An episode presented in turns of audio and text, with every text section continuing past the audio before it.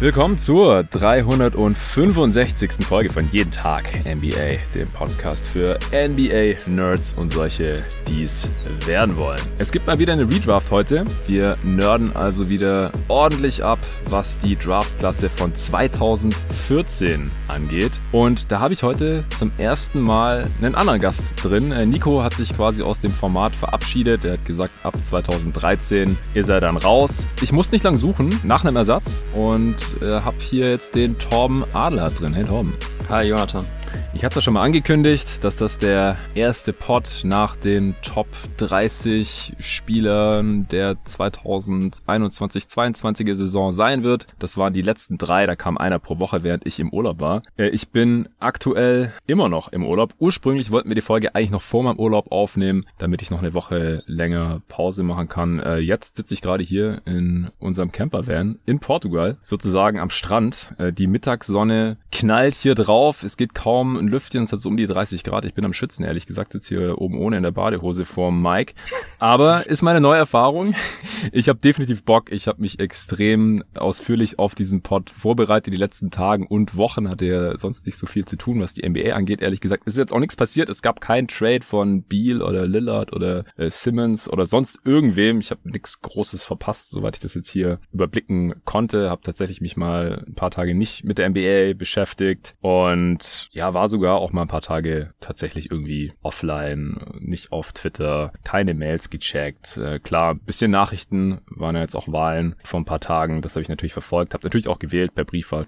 Aber jetzt, heute dreht sich alles um die 2014er Klasse, die wir hier redraften werden. Und zwar alle 30 Picks. Äh, ich ich habe mega Bock, definitiv. Äh, Torben, Erstmal, wie geht's dir? Hast du auch ein bisschen abschalten können die letzten Wochen, wo nichts in der NBA passiert ist und auch im, im College Basketball, was du ja auch stark verfolgst, äh, auch noch nicht so viel. Hast du Bock auf die Redraft von 2014? Ja, auch für mich ist das irgendwie jetzt ein kleines Comeback aus der Sommerpause, weil ich tatsächlich die letzten, keine Ahnung, vier, fünf Wochen echt auch komplett abgeschaltet habe, keine Spiele mir angeguckt habe, weil normalerweise ist das auch sonst immer so die Zeit gewesen, jetzt Mitte, Ende September, ähm, Anfang September, wo ich schon angefangen habe, mir irgendwelche Highschool-Tapes anzuschauen von den von den College Freshmen, aber mhm. auch da bin ich jetzt irgendwie raus gewesen, habe mir da echt auch mal eine Auszeit gegönnt. Wir hatten ja die, ähm, ja, man kann es ja Hiobs Botschaft nennen, dass die Five jetzt auch ähm, quasi zu Ende gegangen ist. Ja. Ähm, Sprint Magazin Five gibt's in der Form jetzt erstmal nicht mehr. Bedeutet ja. auch, dass ich quasi arbeitslos bin in dieser Hinsicht. Ähm, macht für mich jetzt nicht so einen Riesenunterschied, da ich ja zum Glück beruflich nicht davon abhängig gewesen bin. Im Gegensatz zu paar anderen Kollegen, für die es mir dann auch echt leid tut, ähm, ja. dass da jetzt so eine Stütze weggebrochen ist. Das ist natürlich schon ein Downer, muss ich ehrlich zugeben. Aber was jetzt so mein Basketballkonsum betrifft und auch wie sehr ich jetzt gehypt bin auf die neue NBA-Saison, die College-Saison, äh, das ist davon jetzt nicht äh, irgendwie in irgendeiner Form beeinflusst. Ähm, ich habe mir jetzt ein neues Hobby gesucht. Ich bin jetzt ein bisschen ins NBA Trading Card Game eingestiegen. Also oh. jetzt, wo die Five weg ist, versuche ich quasi da so ein bisschen meine mein Wissen in bare Münze umzusetzen. Ähm, okay. Ich, ich habe keine Ahnung. Du, du bist ja gar nicht da drin in dem Thema Trading Card, oder? Nee, äh, ich ich habe mal vor zwei Jahren, also früher gar nicht. Also viele kennen es ja noch aus ihrer Jugend. Äh, Arne und seine Brüder und so waren da ganz große Sammler und, und haben ihre Sammlung auch noch irgendwo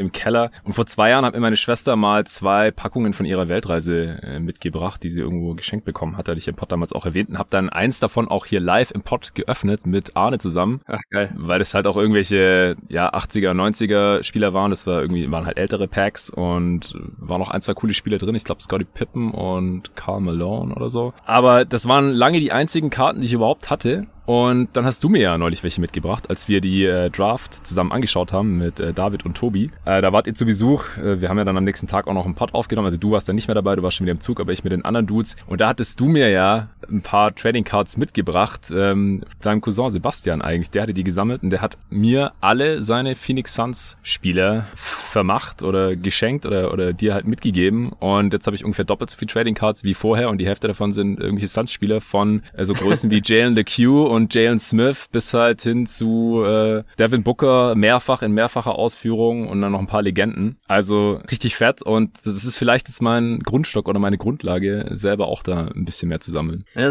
ohne Scheiß, es macht wirklich Bock. Also der, der Hype ist ja, glaube ich, während der, während der Bubble so richtig losgegangen. Da sind die Karten ja auch in unfassbare Höhe geschossen. Ach krass. Ja, weil viele in Amerika, ähm, als Lockdown war, kamen ja auch dann die ganzen Stimulus-Packages an so und irgendwie hatten viele wohl Kohle, wenig zu tun. Das ist tatsächlich der Grund, warum das auch so explodiert Echt? ist halt. Ja, Direkt wir haben investiert. Ja, genau, genau. Und ähm, ja, ich hatte jetzt auch lange Zeit ähm, relativ wenig Karten nur. So mein Prunkstück war von letztem Jahr äh, Devin Vassell Autogramm auf der Florida State Karte. Ähm, die nice. war damals, als ich die geöffnet habe, direkt 300 Euro wert oder 300 Dollar. Uff. Ja, also die Devin Vassell Aktien halte ich auf jeden Fall und ich glaube, ich glaube außerhalb von Georgien hat niemand so viele Goga Bitadze Karten wie ich. Also da habe ich mir auch schon ein gutes, gutes Grundgerüst äh, aufgebaut, was äh, Bitadze Karten betrifft. Ich hoffe, dass er unter Carla jetzt ein bisschen mehr zum Zuge kommt, wenn da der Lockjam aufgelöst wird im Frontcourt der Pacers. Äh, das ist echt ganz cool und natürlich Grizzlies sammle ich. Also äh, Brandon ja. Clark habe ich auch schon Autogrammkarte, Xavier Tillman Autogrammkarte, diverse Rookie Cards. Also das ist echt ein ganz cooles Hobby, was ich mir jetzt angeeignet habe und wer weiß, vielleicht kann ich da ja paar gewinnbringende ähm, Deals machen, so dass ich da ein bisschen äh, das wieder reinhole, was mir durch die Five jetzt weggebrochen ist. Ja, das mit dem Aus der Five hatte ich natürlich auch noch mitbekommen, kurz bevor ich dann offline gegangen bin. Und das betrifft mich jetzt natürlich nicht annähernd so stark wie dich und die anderen Schreiber. War noch in der allerletzten gedruckten Five drin, bin da irgendwie noch reingerutscht, nachdem du ja auch den Kontakt hergestellt hattest äh, zu Dre Vogt. Und Dre hat mir ja dann angeboten, dass ich eine Kolumne schreiben kann für die Five und das habe ich dann auch gemacht über die Brooklyn Nets äh, damals, über ihre Titelambitionen und wie das mit ihrer Defense zusammenpasst. Du hattest die ja dann noch netterweise für mich äh, redigiert und die ist dann eben auch noch in der allerletzten Five gelandet, äh, was für mich echt cool war, nachdem ich auch Leser seit Day One war, weiß noch ganz genau 2003, als die Five an den Start gegangen ist, da war ich 15 Jahre alt und äh, war halt gerade voll drin im NBA-Fieber und die haben da ja schon die Art und Weise, wie in Deutschland über Basketball und über die NBA geschrieben wurde, so äh, ziemlich stark äh, revolutioniert. Und als ich da dann eben auch für die Five geschrieben habe vor ein paar Monaten, da war natürlich noch nicht klar, dass es mit der Five dann so schnell zu Ende sein würde, aber äh, die Five gehört oder gehörte eben Kicks und äh, die haben sich jetzt eben dazu entschlossen, dass dieses Printmagazin so nicht äh, weiter existieren kann. Und was mich mehr betrifft, ist äh, Five die Show. Also die Streaming-Sendung, die über YouTube ja lief, äh, hatte ich hier im Pod ja auch für geworben. Also André Vogt, Julius Julius Schubert, Just a Kid from Germany, der hier auch häufiger Gast ist. Und ich hatten da ja sechs Pilotfolgen, wenn man so will, während der Finals zugemacht, alle paar Tage. Eigentlich war angepeilt, dass man das dann in der Regular Season in irgendeiner Form fortsetzt, wenn das halbwegs erfolgreich ist. Aus unserer Sicht war das auch ziemlich erfolgreich, was so die Reichweite angeht. Aber äh, Kicks möchte eben nicht nur das Printmagazin, sondern auch äh, die Five-Show als Stream äh, jetzt erstmal nicht mehr sponsoren oder tragen. Und jetzt müssen äh, Dre und Julius und ich eben mal schauen, äh, ob wir es irgendwie irgendwie alleine auf die Beine stellen wollen. Das äh, haben wir jetzt noch nicht besprochen, das werden wir noch tun. Und wenn sich da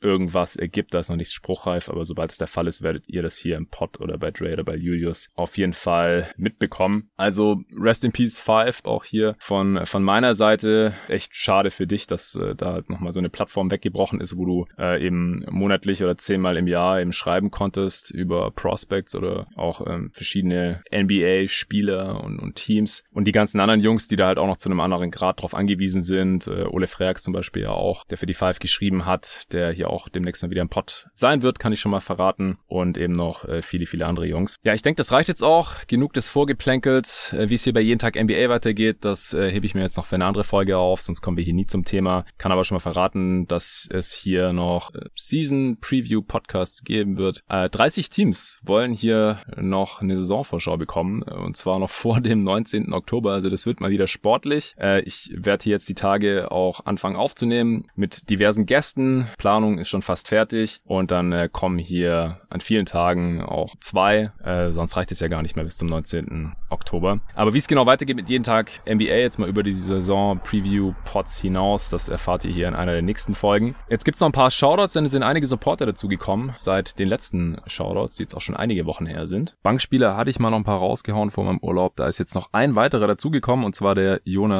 Neblick. Vielen, vielen Dank dir für deinen Support hier mit drei Euro im Monat gleich für ein ganzes Jahr. Er hat mir auch eine Nachricht geschickt mit einem PS an Studenten und Co Nach einmal Blutspenden kann man hier mitmachen, schreibt er. Außerdem noch ein PS an mich persönlich. Upgrade gibt's mit Luca als MVP oder den Mavs in den Finals. Ja, schauen wir mal. Ich denke, Luca hat ganz gute Chancen auf den MVP. Mavs Finals eher unwahrscheinlich, aber nicht unmöglich. Dann haben sich acht neue Starter zum jeden Tag NBA Team hinzugesellt. Magnus B, vielen Dank. Jakob Gutermann, das ist auch eine nette Geschichte. Seine Freundin hat tatsächlich die Steady-Mitgliedschaft abgeschlossen und ihm zum Geburtstag geschenkt. Deswegen durfte der Shoutout auch erst nach dem 10. September hier bei jeden Tag NBA integriert werden. Deswegen habe ich da auch vor meinem Urlaub noch drauf verzichtet. Noch alles Gute nachträglich. Jakob und äh, echt coole Aktion von deiner Freundin. Äh, Maximilian Kaltenhauser ist am Start. Alexander Ripota, Florian äh, Waupel oder Wopel, Tim Wursthorn, Lukas Meyer und Stefan Distler. Vielen, vielen Dank euch Jungs für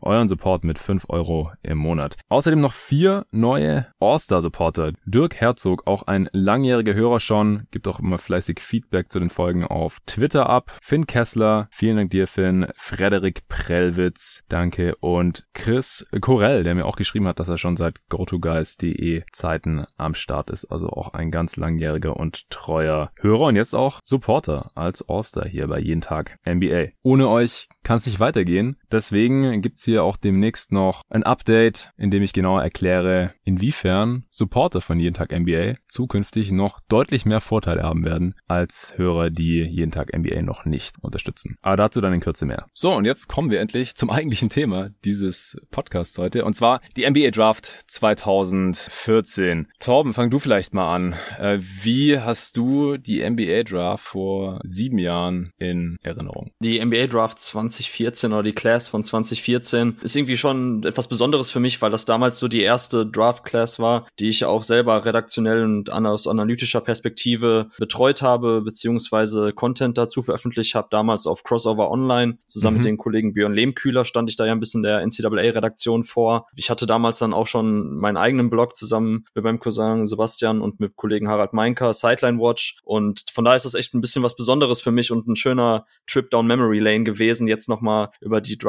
Class 2014 zu sinnieren. Ich habe auch nochmal geguckt, was ich damals so veröffentlicht habe, was ich geschrieben habe, meine alten Takes nochmal noch mal ausgegraben. Und ähm, also ich habe die die Class selber auch noch sehr genau in Erinnerung, muss ich gestehen, äh, weil damals auch zu Studienzeiten noch viel mehr Zeit irgendwie zur Verfügung stand als heutzutage. Ich habe ich hab noch mehr gesuchtet und geguckt als jetzt. Und ähm, also auch zu, zu den Spielern selbst äh, habe ich irgendwie noch so eine so eine Art Verbindung, so Spieler wie Adrian Payne, als ich jetzt den Namen nochmal gelesen habe, äh, der bei Michigan State damals gespielt hat, von denen ich ja auch Fan bin, ähm, da nochmal die Jungs irgendwie so zu, zu sehen und äh, nochmal darüber generell eben so nachzudenken, so wie deren Karriere verlaufen ist und auch zu checken, wo die jetzt teilweise spielen. Ähm, Name Clee Anthony Early von Wichita State damals, der von den Knicks gedraftet wurde, von dem ich viel gehalten habe, äh, als ich jetzt gesehen habe, dass er in der zweiten französischen Liga spielt. Äh, das war auch echt ganz cool. Also es ist immer eine echt eine schöne Übung. Ich freue mich auch, dass ich heute mal für Nico ähm, die Stellung halten darf und jetzt mal selber an so einer Redraft teilnehmen, weil äh, es ist immer noch was anderes, wenn man in dem Augenblick über Spieler schreibt, sie prognostiziert, Karrierewege aufzeigt und dann eben halt paar Jahre später das irgendwie nochmal retrospektiv zu analysieren und einzuordnen. Das ist schon ganz cool. Und wie gesagt, die Draft Class selbst ähm, hatte ja damals einen unfassbaren Hype. Es waren ja Quervergleiche zu, zu 84, zu 2003. Eine der besten ja. Draft Class aller Zeiten sollte es sein. Und ähm, lag vor allem daran natürlich, dass Andrew Wiggins und Jabari Parker zwei der prominentesten Namen in der Dekade waren, was so die Highschool-Meriten betrifft. Also ähm, Parker war tatsächlich, hatte ich vorhin auch nochmal gecheckt, so mit der hochdekorierteste Highschooler seit LeBron James. Ja. Ähm, einer der ganz, ganz wenigen Spieler, der schon als Highschool Junior ähm, Auszeichnung erhielt auf Land Landesebene und äh, die beiden standen halt schon immer so dieser Draft Class ein bisschen vor und auch dann während der College-Saison hat man dann gesehen, dass mit Joel Embiid noch jemand dabei ist, ähm, von dem man ausgehen kann, dass er wirklich ein Riesenpotenzial hat, was er in der NBA entwickeln könnte oder beziehungsweise ähm, realisieren könnte.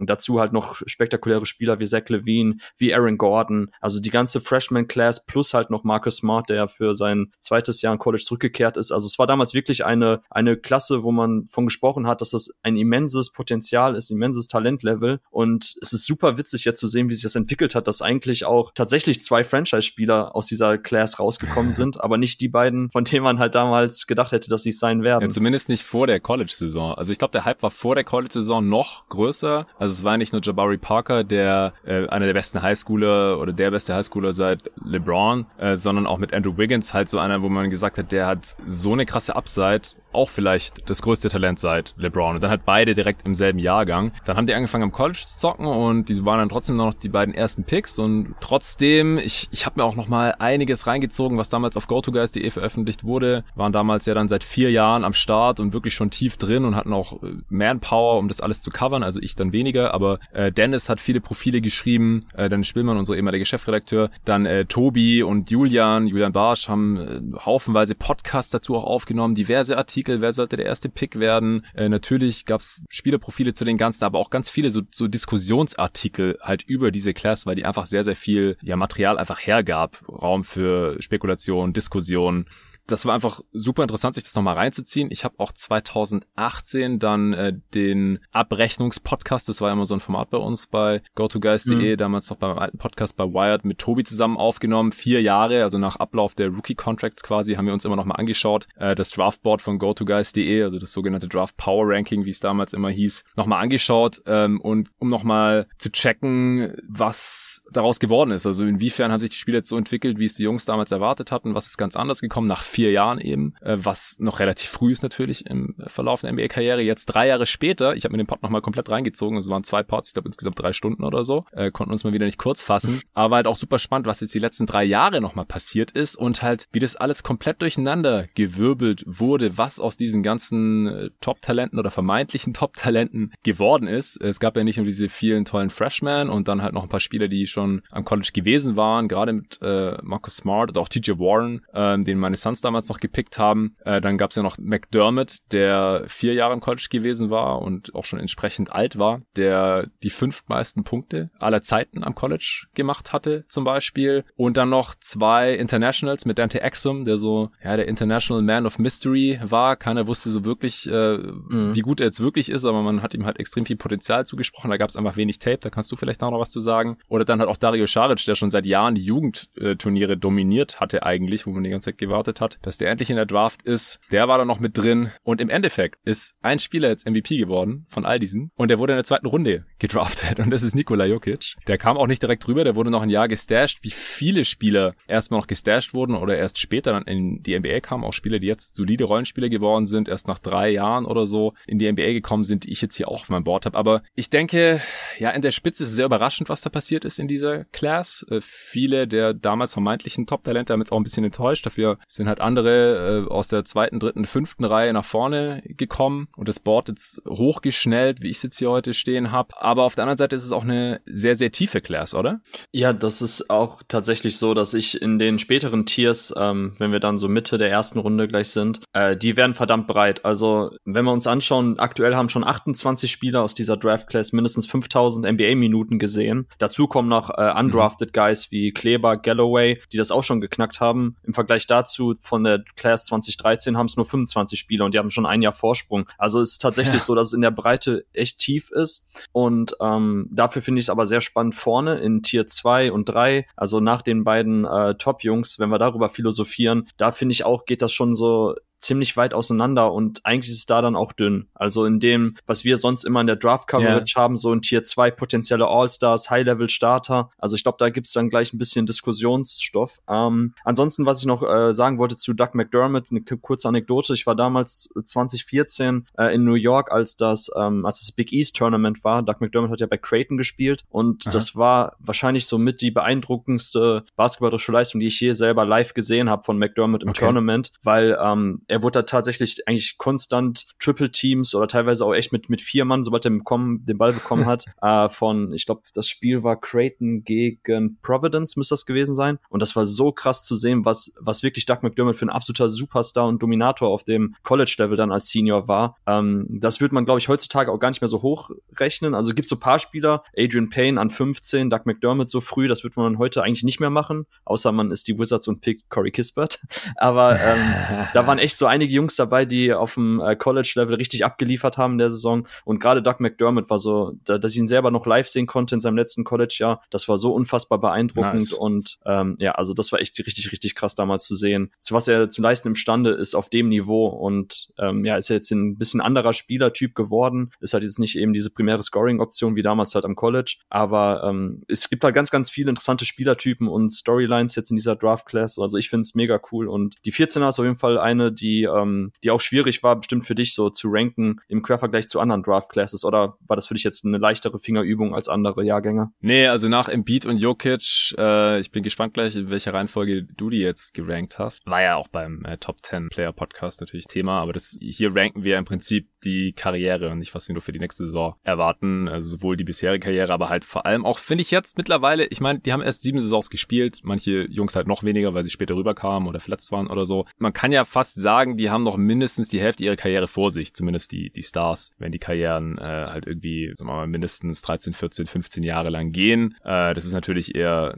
High-End äh, dann, was Spielerkarrieren angeht, aber bei vielen Spielern ist es, glaube ich, so. Oder man kann jetzt hier noch mehr ein bisschen Prognose einpreisen, als es halt bei den ganzen anderen Draft-Classes war. 2013 mit Nico hatte ich es auch schon gesagt, da war das auch schon so ein bisschen so, das wird jetzt halt immer mehr. Also die Karrieren sind jetzt teilweise einfach noch nicht so besonders lang, vier, fünf, sechs, maximal sieben Jahre. Da haben halt viele der Spieler schon noch einiges äh, vor sich und es wird dann so ein bisschen spekulativer, als wenn man jetzt irgendwie die Klasse von 2003 oder 98 oder 96, was ich ja auch schon Pod gemacht habe, äh, durchrankt, wo die Karrieren einfach alle eigentlich schon abgeschlossen sind oder so gut wie. Äh, es, es war unglaublich schwer nach den Top 2, wie ich mhm. finde, oder dann halt so die restliche Top 10 oder so, sind auch so unterschiedliche Spielertypen, wo auch wirklich der Kontext stark definiert, wie wertvoll dieser Spieler ist. Müssen die jetzt eine erste Option sein äh, oder haben die eine hohe Usage oder sind es, sind es irgendwelche Rollenspieler? Äh, das ist unglaublich spannend. Und interessanterweise war es ja auch, ich habe mir auch nochmal die erste Stunde der Übertragung damals auf YouTube reingezogen. Ich habe mir den Draft damals auch live reingezogen, wie ich mich erinnert habe. Ich habe damals in, in Tübingen studiert. Ich äh, war ja wieder zurück aus, aus den USA schon seit einem Jahr zu dem Zeitpunkt. Die 2013er Draft hatte ich ja noch in Miami in meiner WG angeschaut, 2014 dann in meiner Tübinger WG zusammen mit Arthur Kovis. Den kannte ich ursprünglich auch aus dem Uni-Basketball in Tübingen und hatte ich dann auch für GoToGuys.de rekrutiert, weil der auch ein ziemlich nerdiger Scout war. Der hat dann auch äh, Profile geschrieben für die 14er Class, äh, Yusuf Nurkic und Co. Mit dem habe ich dann die Draft zusammen geschaut, weil er die natürlich auch live schauen wollte. Er kann mich noch dran erinnern, er ist Wolves-Fan und hat dann auch geflucht, als sie Levine gedraftet haben, weil das ja damals auch ein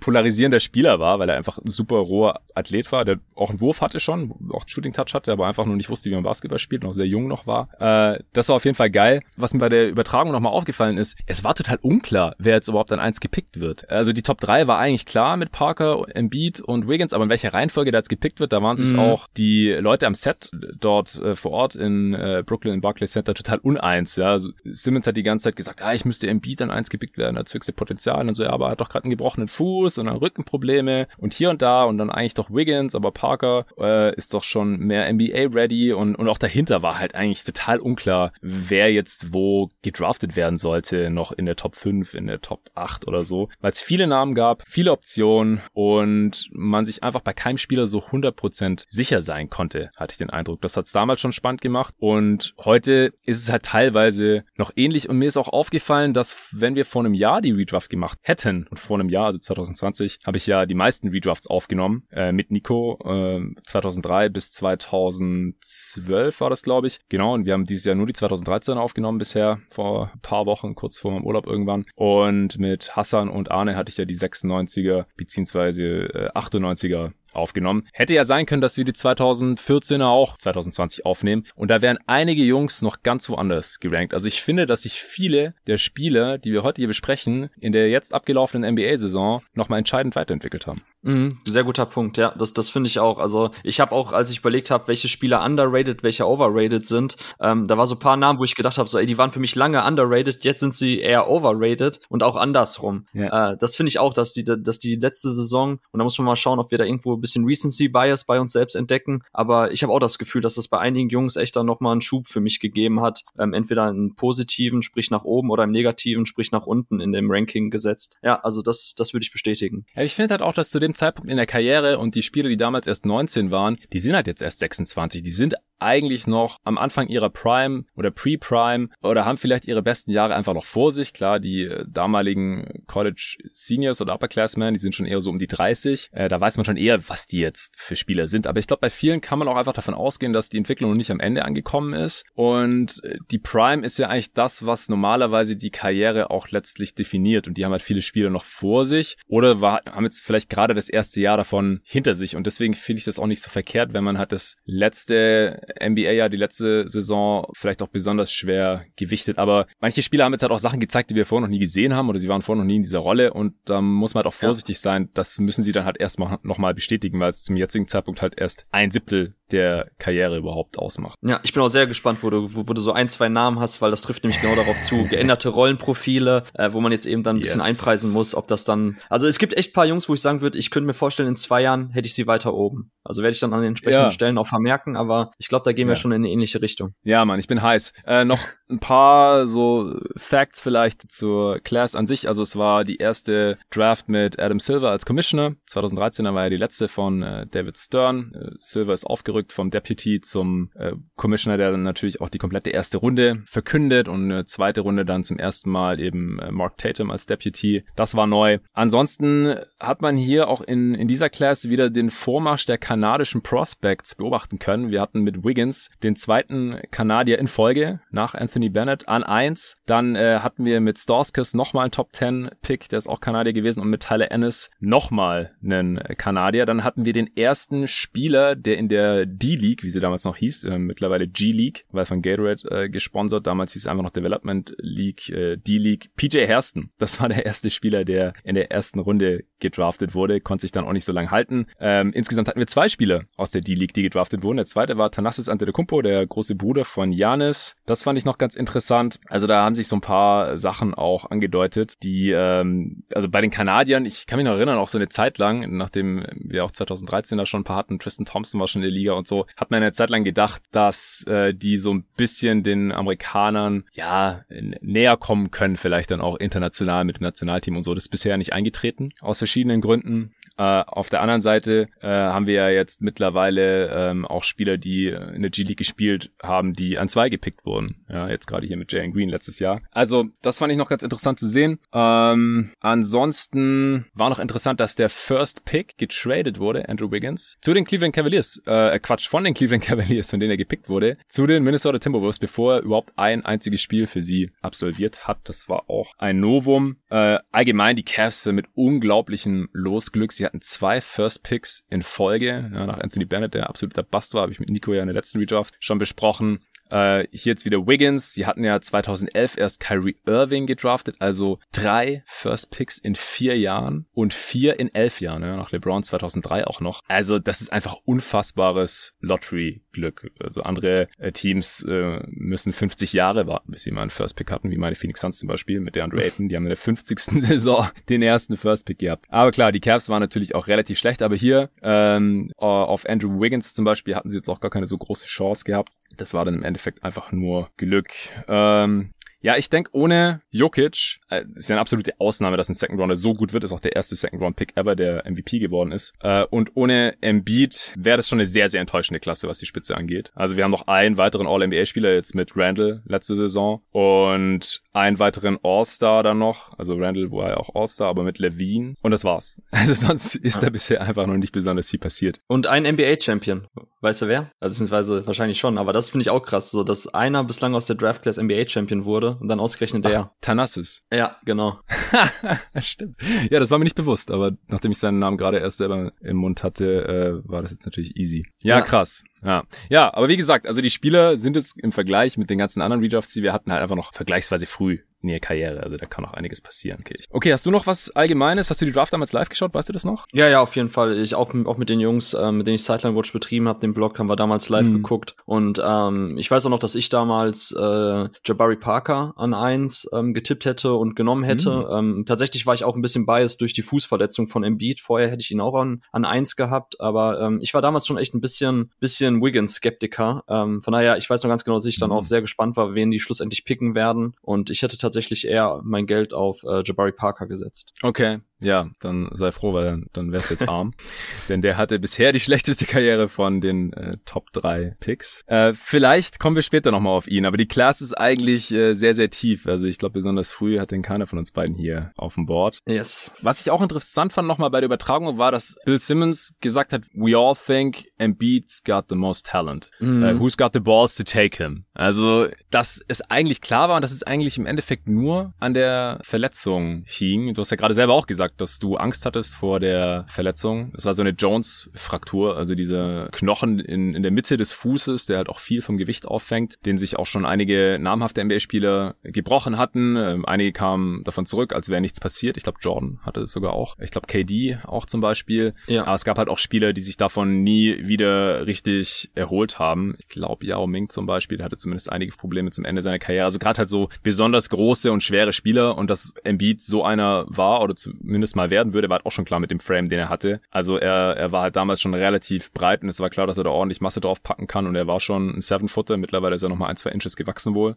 Ähm, da hatte man halt schon Angst vor und dazu halt noch die, die Rückenprobleme. Und man muss ja auch dazu sagen, wir kommen jetzt ja dann auch gleich äh, natürlich auch zu ihm früher oder später, dass es sich auch ein Stück weit bewahrheitet hat. Er hat einfach bisher vergleichsweise wenig Minuten gespielt. Ansonsten hatte ich mir noch rausgeschrieben, dass ich es ganz äh, schön fand, Adam Silver, bei seiner ersten Begrüßung äh, der Draft Class, dass er gesagt hat, also die Commissioner, die beziehen sich ja traditionell immer auch auf die aktuelle NBA-Saison, auf den aktuellen Champ. Das waren die San Antonio Spurs, die hätten die Heat geschlagen in den Finals. Und er hat gesagt, dass äh, es in der Draft an jeder Position einen Difference Maker geben kann. Äh, siehe den aktuellen Champ San Antonio Spurs. Duncan, First Pick, Kawhi Leonard, kein Lottery Pick an 15 wurde der gepickt, Parker mit einem Late First an 29 wurde der damals gepickt und mit Ginobili in Late Second sogar 57. Pick äh, waren halt Spieler in sehr, sehr wichtigen und prominenten Rollen beim aktuellen Champ vertreten, die halt über das gesamte Draft-Spektrum verteilt waren. Das fand ich eine ganz schöne Anekdote. Ja, ich glaube, sonst habe ich jetzt auch nichts mehr und wenn du auch nichts mehr hast, dann können wir loslegen. Machen wir. Wir ziehen, äh, also BPA Best Player Available. Äh, das ist hier unser Credo nach wie vor, denn sonst müssten wir uns halt von allen Franchises nochmal die aktuelle Situation damals anschauen. In den meisten Fällen ist es sowieso sinnvoller, einfach den BPA zu nehmen. Wenn man einen Spieler auf dem Board hat, wo man sagt, ganz klar, das ist der Spieler, den wir hier für am vielversprechendsten halten, dann sollte man den halt auch nehmen, selbst wenn man auf der Position oder in der Rolle schon ein anderes Talent vielleicht hat. Denn erfahrungsgemäß und statistisch gesehen setzt sich halt auch nicht jedes Talent durch. Nicht jedes Talent wird zum Star. Äh, manche haben das natürlich dann auch extrem betrieben, wie Sam Hinkie zum Beispiel, auch hier in dieser Draft. Der hatte erst im Jahr davor Nerns Noel äh, gedraftet, um den Prozess da einzuläuten in äh, Philadelphia. Dann hat er Embiid gedraftet und im folgenden Jahr sogar noch Jalil Okafor. Alles Big Men und im Endeffekt ist nur einer davon ein Star geworden. Und zwar halt der, den er hier gedraftet hat, Embiid. Noel ist ein, ja,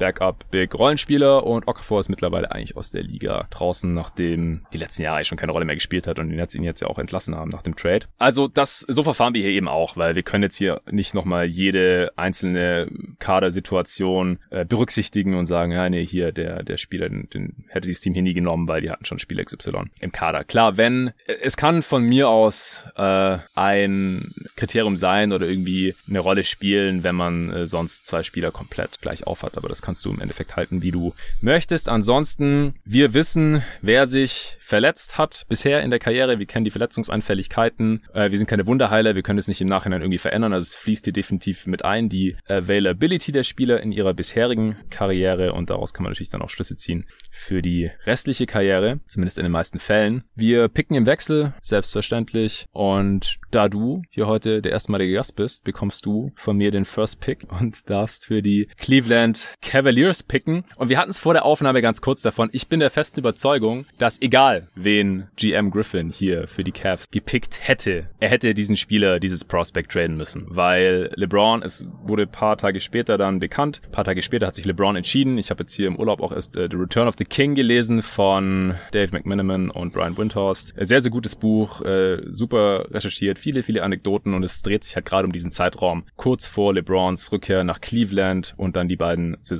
von 2014 bis 2016, bis er dann eben den Titel nach Cleveland gebracht hat. Und da ging es da auch nochmal drum. Und es war eigentlich klar, also wenn LeBron kommt, dann äh, wird dieser First Pick getradet. LeBron hat ihn, hat Wiggins, zu dem Zeitpunkt war es schon klar, hat Wiggins nicht in seinem äh, berühmten Letter, der da über Sports Illustrated veröffentlicht wurde, erwähnt als Spieler, auf den er sich freut sozusagen. Denn es war klar, der muss getradet werden für einen gestandenen Star, der halt Kyrie Irving und LeBron James direkt unterstützt bei ja der Jagd auf den Titel, dass man da halt halt äh, irgendwie ein Star-Trio formt, um irgendwie gegen die äh, Golden State Warriors anstinken zu können. Also egal, ob du dich jetzt für Wiggins oder für einen anderen Spieler entscheidest, ich denke, wir müssen davon ausgehen, dass er im Endeffekt für die Minnesota Timberwolves aufgelaufen wäre und halt auch für Kevin Love im Trade über den Tisch gegangen wäre. Ja, dann ähm, pick ich an eins und tatsächlich äh, habe ich echt lange mit mir gerungen, hin und her überlegt, weil es gibt halt echt valide Argumente für Jokic und auch valide Argumente für Embiid. Ähm, ich glaube tatsächlich, mhm. ich bin der festen Überzeugung, dass es einfach hier wirklich eine subjektive Entscheidung ist. Objektiv kann man, es gibt nicht die, die richtige Wahl bei den beiden, weil Embiid, du hast schon angesprochen, also 20 Spieler dieser Draft Class haben mehr Minuten gesehen als Embiid. Das ist brutal. Ja. Also jetzt, ihm fehlen zwei komplette Spielzeiten. Ähm, wie gesagt, 21.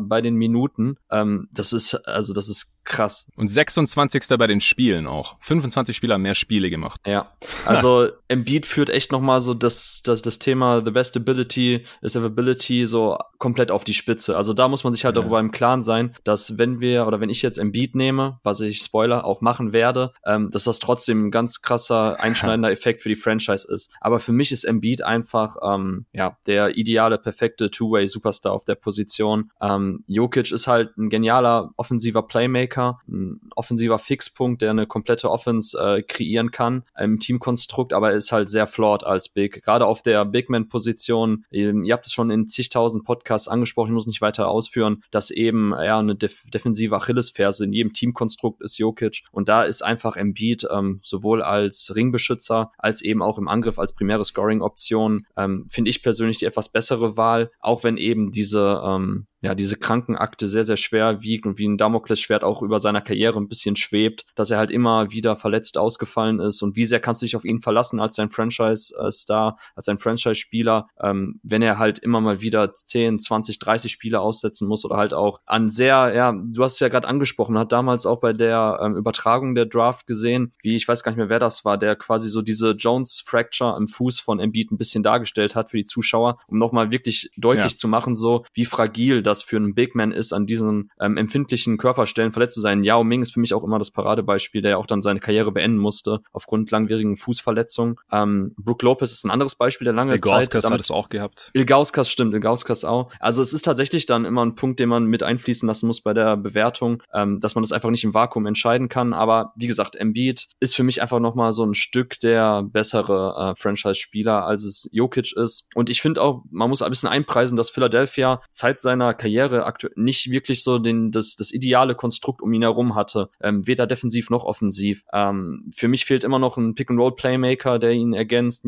Spacing war auch immer ein Problem, sekundäres Ballhandling. Ähm, also ich glaube schon, dass man Embiid mit einem wesentlich besseren ähm, Supporting-Cast umgeben kann, der auch seine Stärken noch, noch äh, gerade in Offensive noch stärker akzentuiert. Und es ging ja auch, letzte Saison war ja komplett MVP-würdig, was er gereiß, äh, gerissen hat. Und von daher, also ich würde Embiid nehmen an eins, kann aber jeden verstehen, der Jokic nehmen wird. Für mich gibt's da tatsächlich kein richtig oder falsch. Ja, ich habe da auch lang mit mir gerungen. Also vielleicht kurz die Karriere-Stats auch mal, damit die Leute das vor Augen haben oder auf den Ohren haben in dem Fall. Embiid macht jetzt über die ersten fünf Jahre, also er hat im Prinzip zwei Saisons verpasst, äh, 24,8 Punkte im Schnitt. Das ist auch mit großem Abstand, mit über fünf Punkten Abstand auf den äh, zweitplatzierten Scorer der Class. Äh, Platz eins dann ist er der Top-Rebounder der Class, auch mit 11,3, macht über drei Assists Assists noch im Schnitt und äh, für viele war er der Per-Minute MVP der letzten Saison. Also soll heißen, wenn er genauso viel gespielt hätte wie Jokic, dann wäre er vielleicht der MVP geworden. Aus meiner Sicht wäre es dann auf jeden Fall eine spannende Diskussion geworden. So wie sich letztendlich dargestellt hat, war Jokic der klare MVP. Und ist auch interessant, dass die einfach in derselben Draft-Class waren und dass sie auch so unterschiedliche Wege beschritten haben. Interessanterweise hat Jokic ja nur eine Saison mehr, weil er halt nach einer Saison dann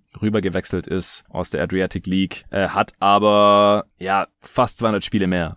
Embiid hat 260 Spiele gemacht in den fünf Jahren und Jokic hat 453 Spiele gemacht, fast doppelt so viele Minuten. Und das allein das wäre ja eigentlich schon ein ausreichendes Argument. Man sagt einfach, hey, Jokic ist fast doppelt so oft am Start oder spielt doppelt so viel, äh, kann das Team doppelt so viel tragen in der Regular Season als Joel Embiid. Das macht einen riesen Unterschied für Teams. Aber ich glaube, wenn das Ziel tatsächlich die Championship ist, dann hast du, und das war letztendlich auch mein Argument für Embiid im äh, letzten Pod hier, äh, in der Top 10 Diskussion, da habe ich Embiid ja auch vor Jokic gerankt, ein Platz vor ihm knapp, weil ich glaube halt, mit Embiid hast du eine größere Chance, Champ zu werden, weil er halt nicht dieses eine Manko hat, und wie gesagt, ich werde es jetzt nochmal, nicht nochmal ausführen, hört euch gerne den letzten Pod nochmal an, ähm, dieses eine Manko hat von Jokic, dass ich halt glaube, es sehr, sehr schwierig ist, um Jokic eine Championship-Defense zu bauen, mit dem du 16 Mal in den Playoffs gewinnst, vier Runden gewinnst, gegen alle möglichen Arten von Kontrahenten gewinnen kannst, das ist mit Embiid halt einfach kein Problem. Bei ihm ist das Problem, dass er fit bleiben muss. Und das haben wir bisher einfach noch nicht gesehen. Er hat ja auch in jeder, in jeden Playoffs bisher da irgendwas gehabt. Aber ich glaube auch, dass wenn die Championship das Ziel ist, dann gibt Embiid über die Karriere wahrscheinlich eine etwas bessere Chance als Jokic, weil er nur ein paar Mal, vielleicht sogar nur einmal komplett fit bleiben muss und dann kann es halt schon reichen, weil er halt ein absolutes Two-Way-Monster ist und wenn der Kader mal, was du ja gerade schon angesprochen hast, auch besser um ihn herum gebaut wird oder ist, wenn er sehen, was äh, vielleicht bei einem Ben Simmons Trade jetzt bald rauskommt, wie es dann aussieht bei den äh, Sixers, dann glaube ich halt, kann das reichen für die Championship. Das halte ich halt für ein bisschen wahrscheinlicher über, auch über die gesamte Karriere. Selbst wenn er über die gesamte Karriere nur halb so viele Minuten gespielt haben sollte oder halb so viele Spiele wie Jokic, dann hast du unterm Strich, glaube ich, trotzdem noch eher die Chance gehabt, eine Championship gewonnen zu haben, wenn das eben das Ziel der Franchise ist.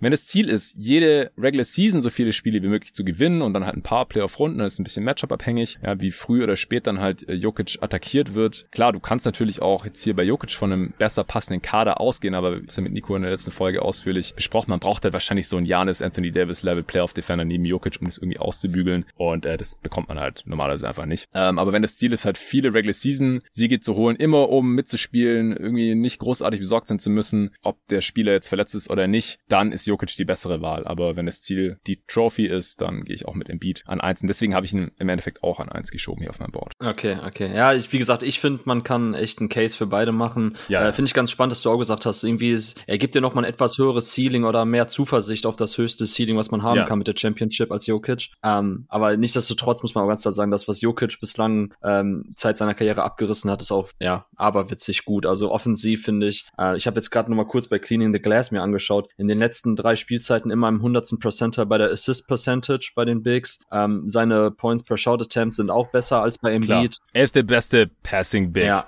aber auch nicht irgendwie äh, jetzt nur in den letzten Jahren eigentlich, wenn man das auch im kompletten Dekadenüberblick äh, macht. Ich finde, Jokic ist schon, also das muss man ganz normal hervorheben, ja. ja, dass wir hier wirklich zwei exorbitant gute Spieler vorne haben mit Jokic und Embiid, die beide auf ihrer Weise auch eben so das ähm, Big Man Spiel momentan ähm, prägen. Also das finde ich, also ist echt krass, wie du gerade gesagt hast, dass wir die beiden MVP-Kandidaten in der letzten Saison auch jetzt irgendwie in dieser Draft-Class zusammen hatten. Ja, ja, echt unfassbar. Ich finde es, abgesehen davon, dass ich Embiid hier für den richtigen Pick halte und Jokic dann logischerweise der zweite Pick ist, eigentlich auch ganz cool, oder Fan, der ist ganz interessant, das machen wir jetzt hier heute nicht, äh, aber dann, die Wolves haben Towns im Jahr danach gezogen. Ich, mich würde interessieren, ob sie ihn dann trotzdem noch genommen hätten und wie das dann zusammen funktioniert hätte mit Embiid und Towns. Ähm, aber vor allem bei den Bucks, die hatten Janis ja schon. Und wenn die dann halt Jokic dazu hätten, dann hätten wir halt den perfekten Playoff-Defender neben Jokic. So hätte es funktionieren können. Aber dass äh, Jokic damals überhaupt keine Option war an zwei, das ist auch klar. Also äh, ich nehme jetzt Jokic an zwei natürlich zu den Milwaukee Bucks, gar keine Frage. Es gibt einen Case für Jokic an eins basierend auf Availability, haben wir besprochen, das ist klar. Aber ich finde es auch so eine heftige Geschichte, dass er einfach ein Flyer der Nuggets war da in der zweiten Runde. Sie haben ihn ja auch erst mit ihrem dritten Pick genommen. Die haben ja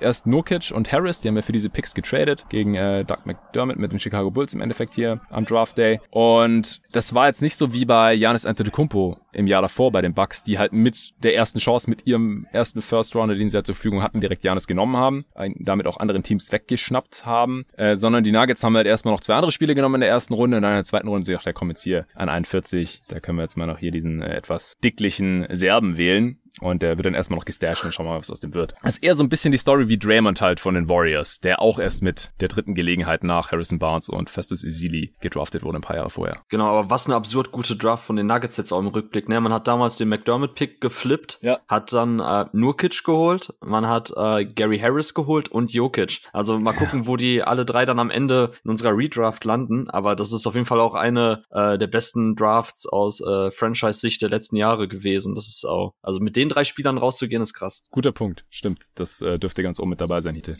Ja, also ich glaube, Jokic, muss man nochmal echt sagen, ist der beste Volltreffer, was so Second Round Flyer angeht, aller Zeiten. Einfach, weil normalerweise so ein Spieler weder äh, Starter noch Star noch All-Star, All-NBA, geschweige denn MVP, ja. Und das ist Jokic halt. Der wird jetzt auf Jahre ein MVP-Kandidat sein, All-NBA. Und einer der besten Offensivspieler auch dieser Liga. Er hatte vielleicht in der gerade abgelaufenen Saison eine der besten Offensivsaisons aller Zeiten. Das hatte ich hier im Pod auch mal mit Nico bei einer Answering Machine äh, dargelegt. Kannst du dich noch erinnern, wie es dazu kam, dass er in die Second Round gerutscht ist? Hast du ihn überhaupt irgendwie auf dem Schirm gehabt? Also wie, wie tief hast du denn damals gescoutet? Gab's Tape von ihm? Also Tobi hat halt in unserem Pod vor drei Jahren gesagt, dass er ihn einfach irgendwie durchgerutscht ist, weil sich auch eher aufs College äh, konzentriert haben und Arthur hat so irgendwie Capella und Nurkic und so gescoutet, aber ihm ist Jokic auch so ein bisschen durch. Ich glaube, Arthur hat mir sogar erzählt, der war mal bei irgendeinem äh, Jugendturnier oder so und hat da mit einem, der kennt einen der Scouts von den Nuggets und ich meine, dass er mir sogar gesagt hat, der Scout damals von den Nuggets hat gesagt, findet Jokic gar nicht so toll. äh, also man muss dazu sagen, ich komme ja auch ursprünglich tatsächlich so vom reinen NCAA College Basketball schauen ja. und nicht per se jetzt aus der Perspektive, ich, ich guck's mir nur an, um die Draft irgendwie zu covern. Von daher habe ich natürlich da auch einen ganz, ganz krassen College äh, Bias gehabt damals. Ähm, ich habe Dante Exum zumindest äh, ein paar Spiele gesehen. Ähm, Jokic kann ich mich ehrlich gesagt nicht erinnern. Ähm, Nurkic und Capella hatte ich mir auch angeschaut gehabt. Äh, aber bei Jokic, ich meine, er hat auch kaum Spielzeit gesehen, wenn ich mich recht ja, der ist erst, oder zumindest nicht so viel. Äh, ja. Der ist erst in dem Stash-Jahr dann wirklich explodiert und war wohl auch, also ich habe mir auch nochmal die Redraft von Chad Ford und John Hollinger von, von einem Jahr oder so angehört. Und John Hollinger, der war ja damals President of Basketball Operations bei den Grizzlies und der hat gesagt, er hat ihn bei irgendeinem so Eurocamp, Jugendcamp gesehen. Tobi hat auch gesagt, dass er bei den U-Meisterschaften nicht herausgestochen ist und irgendwie nur Backup war hinter irgendwelchen anderen nicht so tollen serbischen Centern. Also der war auch einfach nicht großartig mhm. aufgefallen zu dem Zeitpunkt oder wenn dann halt eher nicht positiv. Und nachdem die Nuggets ihn gedraftet haben, in dem einen Stash ja dann äh, bei Megalex hat er ja dann gezockt, da war er dann auf einmal richtig gut. Und dann haben die Nuggets ihn noch rübergeholt. Ja, nee, genau, mehr kann ich dazu auch nicht sagen. Tatsächlich hatte ich ihn nicht am Schirm. Ja, Hollinger hat auch gesagt, das wäre das biggest regret von all seinen Managemententscheidungen bei den Grizzlies, weil sie hatten den 35. Pick und haben wirklich über Jokic nachgedacht. Und dann haben sie John S. Stokes gedraftet.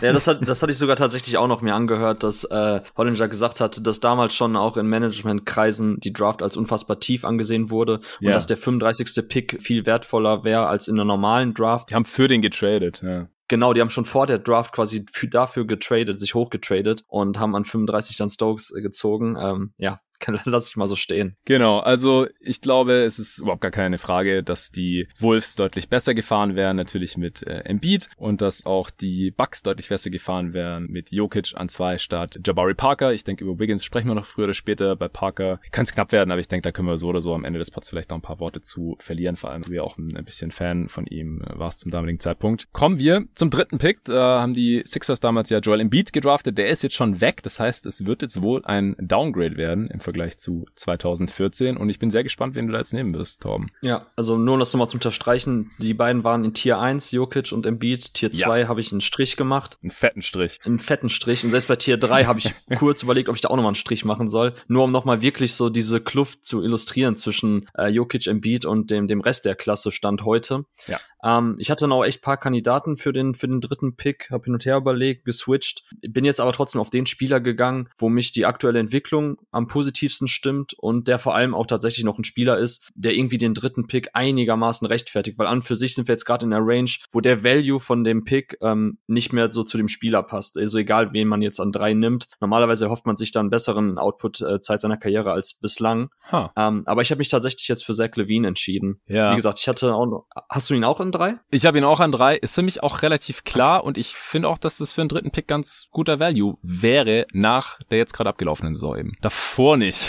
Ja, eben, davor nicht so. Und vor allem, ich glaube, das Problem war, dass ähm, Levine, du hast ja gerade schon angesprochen, er kam ja damals als nicht ganz so hocher Recruit zu UCLA. 50 oder so, glaube ich. Genau, 50. Ähm, spektakulärer Athlet, auch ein Gunner von der Dreierlinie. Ich glaube, er hatte die meisten oder zweitmeisten Dreier für UCLA, auf, also Freshman-Rekord aufgestellt. Und von daher war er so ein bisschen positionell betrachtet ein Dark Horse, weil man nicht wusste, ist er ähnlich wie Russell Westbrook davor, der ja auch so von der Bank kam, ein bisschen seine Meriten eher so als, als Verteidiger verdient hat, so, der auch mhm. die Point Guard Position erst lernen musste. Äh, Zyniker würden behaupten, das macht er noch bis heute, dass er das lernen muss. Aber ähm, bei Zach Levine war es halt ähnlich so. Und dann hat er damals bei den Wolves ja auch ein bisschen so ins kalte Wasser geworfen, weil Mo Williams, glaube ich, verletzt war in der seiner Rookie-Saison, ähm, musste er dann auch ein bisschen ähm, die primäre Ballhandling-Option sein. Ja, ja, und ich glaube, dass, dass Levine dann auch echt einen schweren Start hat in seine Karriere, weil es eigentlich nicht seinem Naturell, seinem spielerischen Naturell entspricht, ähm, so die, diese klassischen Ballhandling-Optionen darzustellen auf dem, auf dem Court. Und jetzt muss man ganz klar sagen, so bei den Bulls und natürlich letzte Saison, es war einer der explosivsten, besten Off-Guards. Also seine, seine Zahlen, ich hatte mir vorhin auch nochmal angeschaut, auch seine, seine ganzen unassisted Zahlen, egal ob jetzt Dreier oder am, am Ring, das ist alles Top-Level gewesen. Also mhm. da muss ich ganz klar sagen, so das ist für mich jetzt, von daher, vielleicht hast du tatsächlich recht, weil es ist doch klarer, als ich in meinem Kopf hatte, als dritter Pick. Der einzige Spieler, dem ich momentan irgendwie zutraue, eine erste oder, oder eine zweite so Co-Star-Rolle bei einem ambitionierten Team einzunehmen, einfach weil er einer der wenigen Spieler ist, der sich selber seinen eigenen Wurf kontinuierlich erspielen kann, off the dribble scoren kann. Er ist jetzt nicht der, der Playmaker, das hatte ich ja gerade angesprochen, das ist er einfach nicht. Deshalb finde ich jetzt auch den Lonzo Ball Fit neben ihm ziemlich spannend. Aber was so das, das reine Scoring-Talent betrifft, ähm, da hat sich Levine herausragend entwickelt und von daher ist er ein bisschen so dieser Spieler geworden oder das Versprechen, was Wiggins nie einlösen konnte bei den Timberwolves. Da, also wenn diese Entwicklung bei Levine so weitergeht, dann bin ich auch sehr, sehr gespannt auf die kommende Saison, wie das auch im kompletten Konstrukt der Bulls aussieht, mit äh, also neben Ball und Vucevic und DeRozan. Aber ich glaube, dass Levine ähm, vielleicht in ein paar Jahren schon noch einen stärkeren Case für den dritten Pick hat und vielleicht würden wir ihn sogar hochschieben dann in Tier 2. Oder was wäre dein Case für ihn an drei? Ja, also äh, davon ab mal kurz, ich habe halt keine festen Tiers so, sondern ich habe jetzt auch gerade für den heutigen Pod meine Tiers nochmal so ein bisschen neu benannt. Ich habe jetzt äh, einfach äh, Levine in so All-Star-Tier reingeschoben, weil ich einfach glaube, dass er künftig auf diesem Niveau agieren können wird. Ja, ich denke einfach auch, dass Levine zum einen so die besten Voraussetzungen hat, halt von allen anderen, die jetzt noch kommen, die beste restliche Karriere zu spielen. Ich habe da am wenigsten Fragezeichen. Und ich glaube vor allem halt, dass er mit seinem Skillset sowohl on als auch off-ball funktionieren kann. Als bester Spieler eines Teams sowie auch vielleicht als drittbester Spieler von einem richtig guten Team. Und das sind halt so Sachen, die sehe ich bei den anderen Spielern halt teilweise nicht. Also die funktionieren nur entweder oder, teilweise halt auch eher als bester Spieler von nicht so tollen Teams oder dann, wenn sie drittbester Spieler sind, dann gehen halt viele Sachen ihres Skillsets irgendwie verloren. Also er ist einfach sehr scalable, denke ich, mit seinem Skillset. Klar, er, er hat noch Schwächen in seinem Game. Er ist jetzt kein ganz toller Playmaker für andere. Äh, er ist immer noch kein guter Defender, aber er hat sich halt auch in den beiden Aspekten irgendwie verbessert und ist vor allem halt ein super effizienter Scorer gewesen jetzt letzte Saison. Und das sind halt auch Sachen, also er hat sich einfach stetig verbessert im Laufe seiner Karriere ja. und hat jetzt eigentlich so vielleicht fast schon so sein, sein Best Case erreicht, was man damals halt irgendwie hoffen konnte, als er an 13 von den äh, Wolves gepickt wurde. Das gefällt mir halt insgesamt irgendwie am besten von allen. Wie gesagt, die Spieler haben ja teilweise immer noch einiges zu beweisen. Gilt ja auch für Jokic und Embiid, die wir jetzt schon gepickt haben. Aber auch bei Levine, ja. Also der hatte noch keine Winning Season in seinen sieben Saisons. Sein Team hat den Gegner mit ihm auf dem Feld noch in keiner Saison ausgescored. Äh, ich halte es für möglich und ich würde auch mal davon ausgehen, dass es jetzt in der kommenden mit Chicago vielleicht endlich mal soweit ist. Es wird schon so ein bisschen eine Make-or-Break-Saison für Levine jetzt, die kommende. Und falls es halt nicht bald mal was werden wird, dass er mal Winning Basketball auch zeigt und gleichzeitig individuell so überzeugend aussieht, äh, dann muss man ihn vielleicht auch wieder runterschieben auf diesem Board. Aber ich halte es halt von allen Spielern, die jetzt hier noch auf dem Board sind, bei äh, Levine am wahrscheinlichsten, dass er für Winning Basketball sorgen kann mit dem Skillset. Ja, nee, gehe ich d'accord. Wie gesagt, 27,4 Punkte, 115er O-Rating bei 31er Usage. Also die letzte Saison war schon echt im offensiven Scoring-Bereich äh, richtig verrückt. Und genau wie du angesprochen hast, das meine ich ja. Ne? Also es geht halt, die Entwicklung geht in die richtige Richtung. Bei anderen Spielern war es ja eben nicht so. Ähm, genau. Bei Wiggins ist ja sehr extrem, wenn wir gleich zu ihm kommen. Und äh, ich glaube nämlich auch, ich hatte mir auch jetzt immer so die Frage gestellt bei den Spielern, wo wir jetzt hinkommen, so wie gut sind sie als zweite oder dritte Rolle bei einem Contender oder funktionieren sie in dieser Rolle? Und ähm, dann ist es auch mhm. eigentlich schon okay vom Value, wenn wir jetzt gleich dann bei Pick 4, 5, 6, 7 sind, wenn diese Spieler so in dieser Rolle funktionieren, so wie es jetzt ein Middleton, Drew Holiday bei den Bucks gemacht haben. Und wie gesagt, da habe ich jetzt gleich auch ein paar andere Spieler dann noch weiter vorne, als man vielleicht denken könnte. Aber ich bin gespannt, wenn du jetzt dann an 4 hast. Ja, äh, habe ich vorhin richtig verstanden, dass du ihn nicht so klar vor den anderen hast? Doch, also pass auf, ich hatte Tier 2 ähm, habe ich leer gemacht und dann habe ich kurzzeitig überlegt, ob ich selbst Tier 3 leer machen soll. Und bei, bei ich ganz, so ganz kurz, einem, wie, wie, wie ja? nennst du diese Tiers für die Hörer? Ich mache das genauso wie bei meiner, ähm, wie, wie bei meiner Draft Coverage. Also ja. Tier 1 ist für mich Franchise Player. Ja. Tier 2 ist für mich dann ähm, Top All-Star Level und Tier 3 sind dann sehr, sehr gute Starter-Minuten. Also dann tatsächlich so ähm, Richtung zweite, dritte Option bei einem Contender. Ähm, also da ist natürlich dann so die Grenze auch ein bisschen äh, schwammig. Das hatten wir auch beim letzten Go-To-Guys-Board bei der Draft 2020 dann auch noch mal ein bisschen ähm, differenziert. Also da muss man schauen, das überlappt sich natürlich ein bisschen. Levine ist ja auch jetzt All-Star geworden, zu Recht. Ähm, ja. Aber deshalb habe ich Levine halt tatsächlich, äh, Levine trotzdem noch mal jetzt in dieses Tier 3 reingepackt. Ähm, Tier 2 All-Star habe ich eben leer gelassen. Das muss er mir erstmal bestätigen jetzt in den nächsten ein, zwei Jahren. Genau das, was du gerade angesprochen hast. Mhm. Deshalb ist er gerade aktuell Tier 3, also Top-Level-Starter. Und danach habe ich jetzt Tier 4. Das sind für mich so diese klassischen guten Starter, die dann auch tatsächlich so eine dritte, vierte Option bei einem Contender sein können. Ja, okay, interessant. Äh, noch kurz die Karrierestats für Levine, die sehen auch zum jetzigen Zeitpunkt schon ganz gut aus. Wie gesagt, der Teamerfolg, der ist halt bisher ausgeblieben. Aber muss auch nochmal dazu sagen, er hat es jetzt auch nicht so leicht gehabt da bei den Wolves und dann äh, wurde er für Jimmy Butler zu den Bulls getradet. Also auch echt keine guten Teams um ihn herum gehabt. Und er hatte ja auch mal einen Kreuzbandriss und dann länger ausgefallen und so. Deswegen hat er auch nur, in Anführungsstrichen, 411 Spiele jetzt gemacht und damit über 100 weniger als Wiggins zum Beispiel. Und er hat 19,1 Punkte pro Spiel bisher. Das sind die drittmeisten der Class jetzt schon äh, nach eben Embiid, hatte ich vorhin schon genannt. Und dazwischen, zwischen Embiid und Levine steht Andrew Wiggins mit 19,5. Der hat natürlich als ehemaliger First Pick auch in Minnesota jahrelang äh, viele Würfe nehmen durfte, auch mehr als Towns, was kritisch zu sehen war und auch von mir in diversen Parts immer wieder kritisiert wurde. Und Levine hat noch knapp vier Rebounds und vier Assists. Im Schnitt bei Jokic haben wir vorhin, glaube ich, KS jetzt auch nicht gesagt, der hat knapp 19 Punkte pro Spiel, knapp 10 Rebounds und 6 Assists im Schnitt. Das, glaube ich, das meiste erklärt. Ah, nee, ein anderer Spieler hat 6,2. Bin mal gespannt, wann wir über den sprechen.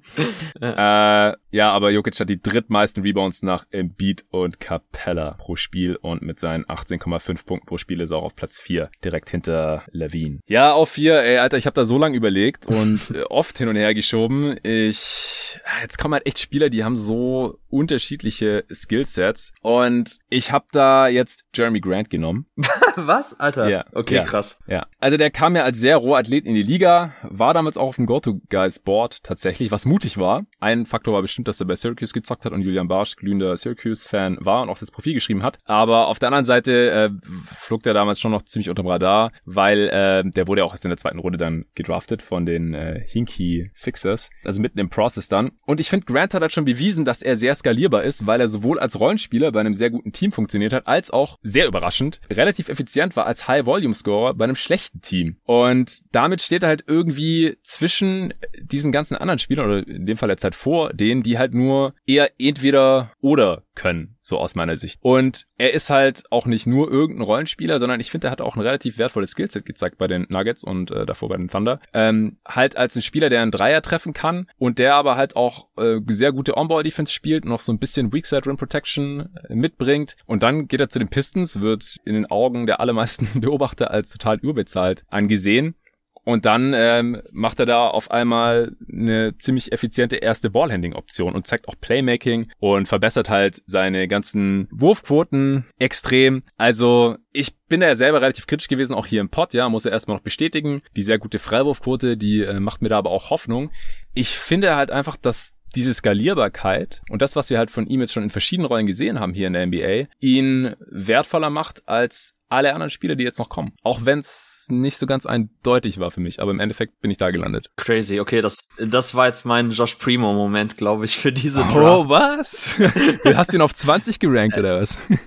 nein, nein, nein, pass auf, ich habe ich habe ihn an 11, auch in dem Boah. in dem Tier, in dem wir jetzt sind, weil das ist halt jetzt schon echt breit, ne, dieses äh, gute Starter-Minuten. Ähm, aber ey, Jeremy Grant, ich, ich also ich, ich mochte ihn als Spielertyp schon bei Philly total, weil er ist ein bisschen dieser Spielertyp, der unterbewertet ist, so defensiver Roamer, äh, Weak Side Rim Protection, was du ja angesprochen hast, was quasi so neben einem ähm, Jokic gebrauchen könnte. Äh, ein Quervergleich ist jetzt ähm, ist jetzt nicht unbedingt der beste Spielervergleich, aber Jane McDaniels jetzt von den Timberwolves, der ähm, letztjährige Rookie, ich glaube, den ja. haben wir auch ein bisschen unterbewertet oder etwas falsch prognostiziert, weil wir ihn auch sehr stark in dieser On-Ball-Rolle gesehen haben und das konnte er halt damals am College nicht wirklich effizient machen. Aber er hat jetzt schon bei den Timberwolves sehr gut funktioniert und ist halt ein sehr spannender Spielertyp, wenn man ihn tatsächlich eher als diesen Weakside Rim Protector ähm, Roma in der Defensive und halt Floor Spacer in der Offensive sieht. Und bei Grant ging es ja damals schon bei Philly in eine ähnliche Richtung. Ähm, ich weiß nicht genau, was seine Block Percentage damals war, aber die müsste ziemlich hoch gewesen sein. 7%, 8% oder so.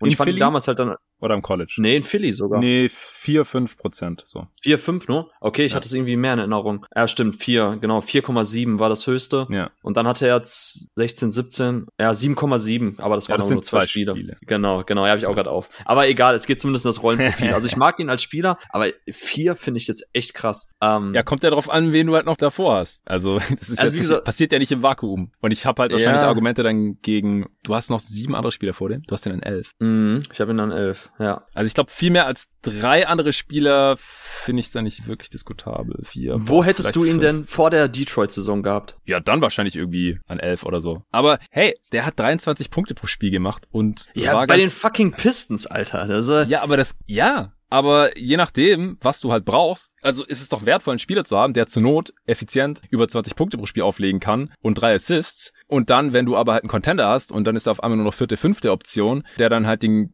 besten gegnerischen Spieler verteidigt und noch ein bisschen äh, in der Weakside roamen kann. Das kann doch sonst kein Spieler von den allen hier. Ja, die Skalierbarkeit des Skillsets finde ich ja selber auch gut. Und ich mag auch so Spielertypen wie Grant. Ähm, ich habe ihm ja im selben Tier, soll jetzt auch nicht irgendwie nochmal für mich jetzt ähm, eine Möglichkeit sein, äh, mein Argument abzuschwächen, weil ich ihn an elf habe, aber im selben Tier. Nur ich habe halt tatsächlich andere Warte mal, dein Spieler. Tier ist so riesig. Ja, mein Tier ist tatsächlich riesig. Also ich, man könnte da vielleicht auch noch an einer Stelle vielleicht so einen kleinen Cut machen. Aber das ist genau der Punkt, den ich meinte. Ich, ich tat mich so schwer, auch jetzt mit den Spielern, sie in diesem Tier zu ranken, weil einfach ihre Karrieren zu einem unterschiedlichen Zeitpunkt losgingen. Also gleich kommt ein anderer Spieler noch, der einfach viel später in die Liga kam, schon viel älter war. Ähm, dann Spieler, die irgendwie einen guten Start hatten, dann schwächer wurden, andere falsche Rollen. Also es ist halt so unterschiedlich bei den Spielern, dass es halt schwierig war für mich da nochmal Differenzierung vorzunehmen. Aber bei Grant geht es natürlich jetzt in die richtige Richtung. Das war ein sehr, sehr, sehr starkes Jahr als primäre Scoring-Option, effizient in einer großen Rolle bei einem schlechten Team gewesen. Aber ähm, ich weiß nicht, also mir fehlt da trotzdem immer noch ein bisschen jetzt erstmal, ähm, wie soll ich sagen, ja, Upside klingt jetzt doof, weil das, was er gezeigt hat, haben andere Spieler, die ich in dem Tier habe, noch nicht gezeigt in so einer prominenten offensiven Rolle. Aber andersrum glaube ich so flawed, wie die anderen Spieler auch sein mögen, glaube ich aber eher daran, dass, dass da ein bisschen mehr Substanz ist, als bei Grant den an vier zu picken, finde ich halt schon hart. Ähm, keine Ahnung, vielleicht findest du jetzt auch schon krass, wenn ich an fünf nehme. Ich würde jetzt einfach auch weitermachen, weil den Spieler, den ich jetzt nehme, hätte ich an vier. Ja. Und das ist Marcus Smart. Ja. Hast du mit gerechnet? Äh, ich habe drüber nachgedacht. Okay. Ähm, Ja.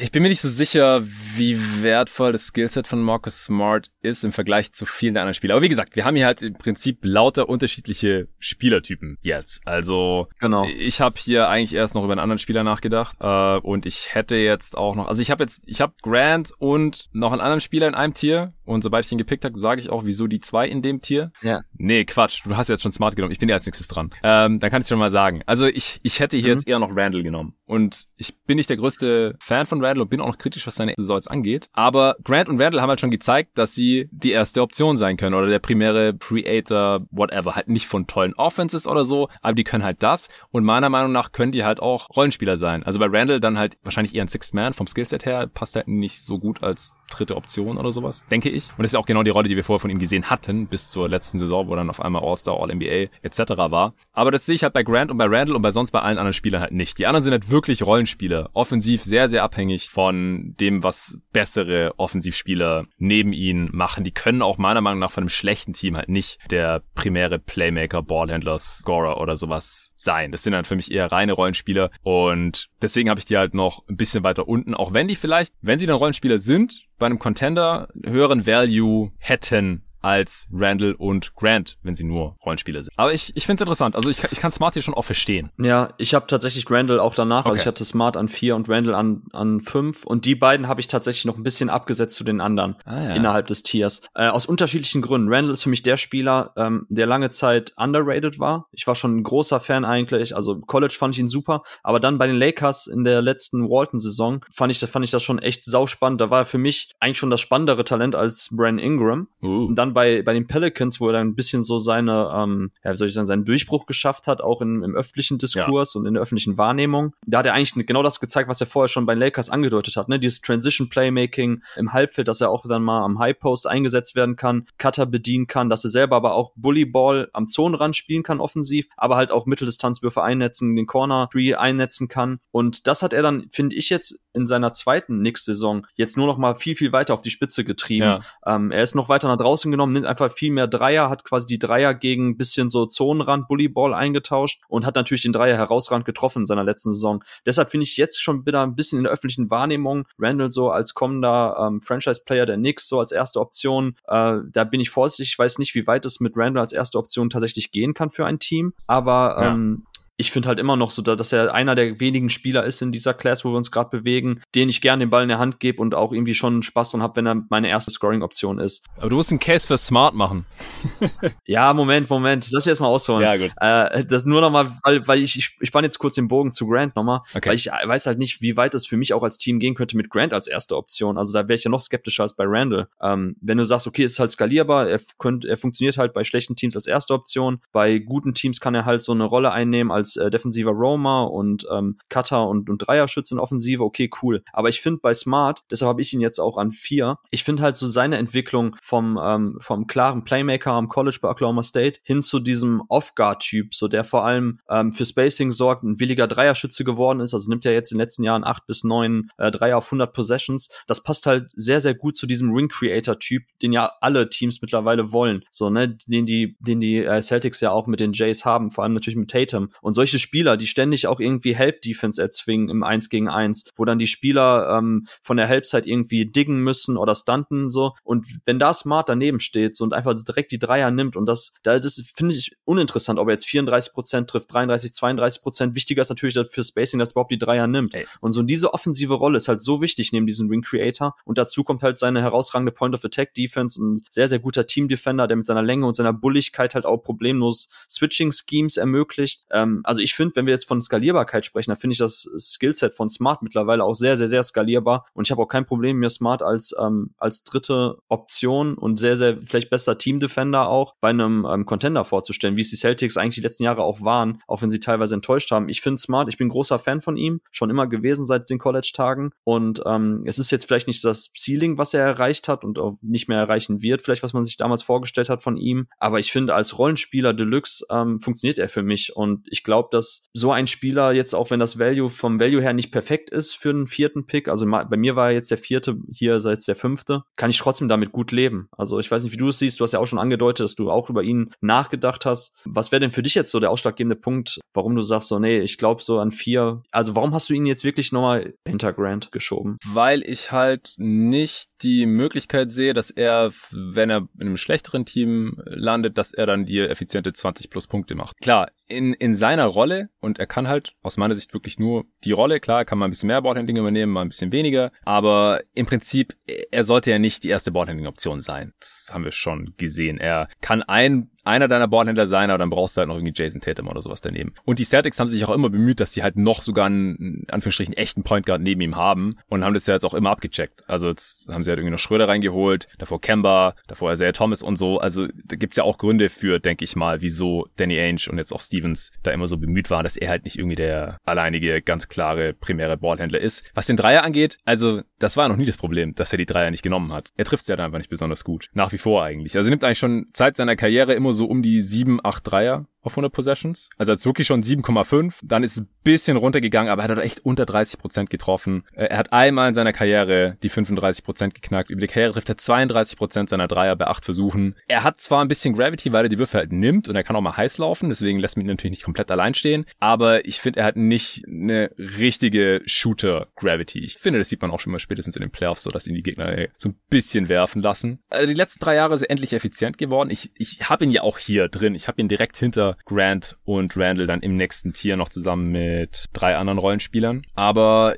ich finde halt, dass die Upside, was die Größe der Rolle angeht, bei Grant und Randall erwiesenermaßen größer ist und dass sie das halt auch können. Und das halte ich halt persönlich für bisschen wertvoller, dass sie das halt auch machen können oder schon mal eine Saison machen konnten, ja. Aber das haben wir von Smart halt noch nicht gesehen. Ich glaube auch nicht, dass er das kann. Auch wenn Smart in seiner Rolle als Rollenspieler oder als Starter, guter Starter, whatever, wenn er da ein bisschen wertvoller ist, durch die ganzen von dir aufgeführten Vorzüge. Also das sehe ich ja natürlich auch. Er kann ein bisschen Playmaking mitbringen. Er ist ein ziemlich mieser Finisher am Ring, was das natürlich auch ein bisschen einschränkt. Dann äh, für seine Körpergröße hat er das absolute Maximum an äh, defensiver Effektivität rausgeholt. Letztes Jahr, da ist er ein bisschen eingebrochen, aber er kann halt von eins bis vier im Prinzip alles effektiv verteidigen, hast du auch schon gesagt, kann Teil eines Switching-Schemes sein, Hustler vor dem Herrn, macht Winning Plays und so weiter. Aber wie gesagt, er ist jetzt noch nicht so lang effizient und ich glaube halt auch nicht, dass er eine größere Rolle schultern kann und deswegen ist er halt, ja, ist das Ceiling da so ein bisschen begrenzt und das ist der einzige Grund, wieso ich ihn in eine andere Kategorie gesteckt habe, wo ich halt wirklich eher reine Rollenspieler drin habe. Ja, interessant. Ich glaube, das liegt noch so draft-philosophisch gesprochen daran, dass ich kein großer Fan bin von Spielern, die mir vielleicht in schlechten Teams ähm, gute 20, 21, 22 Punkte geben können, weil irgendwann an einem Punkt sage ich, okay, dann will ich lieber die sehr, sehr guten Rollenspieler haben in einer Redraft. So in einer, in einer richtigen Draft würde ich immer für Ceiling gehen, immer BPA im Sinne von, ähm, was das potenzielle Ceiling bei dem Spieler sein kann, was einigermaßen realistisch ist. Aber hier war ich jetzt eben an dem Punkt, wo ich sage, okay, bevor ich jetzt irgendwie Jordan Clarksons 20 Punkte in einem schlechten Team Den habe ich hier auch nicht. Ja, ist, aber du, du weißt, worauf ich hinaus will. Ich ne? weiß genau, worauf du hinaus willst. Ich sehe das auch ganz genauso, aber dieses Good Stats oder Bad Team Argument, das zieht für mich halt nur, wenn die Spieler da krasse Counting Stats auflegen und dabei ineffizient sind, weil das bringt dir halt nicht. Das, das bringt dir in einem guten Team nichts, weil das sorgt nicht für Siege und in einem guten Team ist es halt dann auch nicht replizierbar, weil man einfach nicht so eine Rolle bekommt, wenn man nicht diese Qualitäten mitbringt. Aber Randall und Grant, die haben das ja effizient gemacht und deswegen kann ich da eigentlich auch nichts dran kritisieren. Die haben halt bei Kack-Teams gespielt und wie gesagt, ich sehe halt bei beiden auch, dass sie dann in guten Teams funktionieren können, in kleinerer Rolle. Bei Randall halt eher als Sixth Man und bei Grant dann halt als äh, irgendwie vierte offensive Option oder so mit größerer defensiver Last. Mm,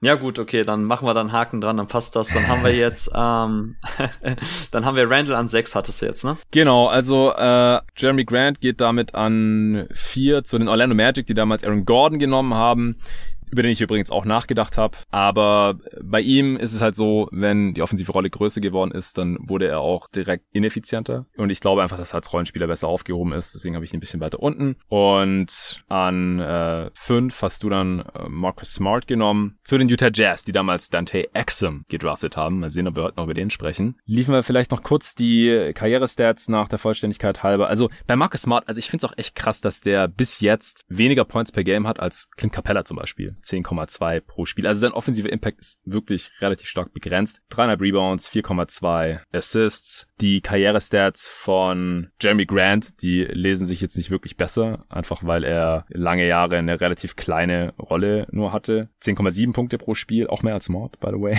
Jetzt nicht, dass irgendwie Points per Game hier der heilige Jetzt Gral sind. da raus, ey, mein Gott.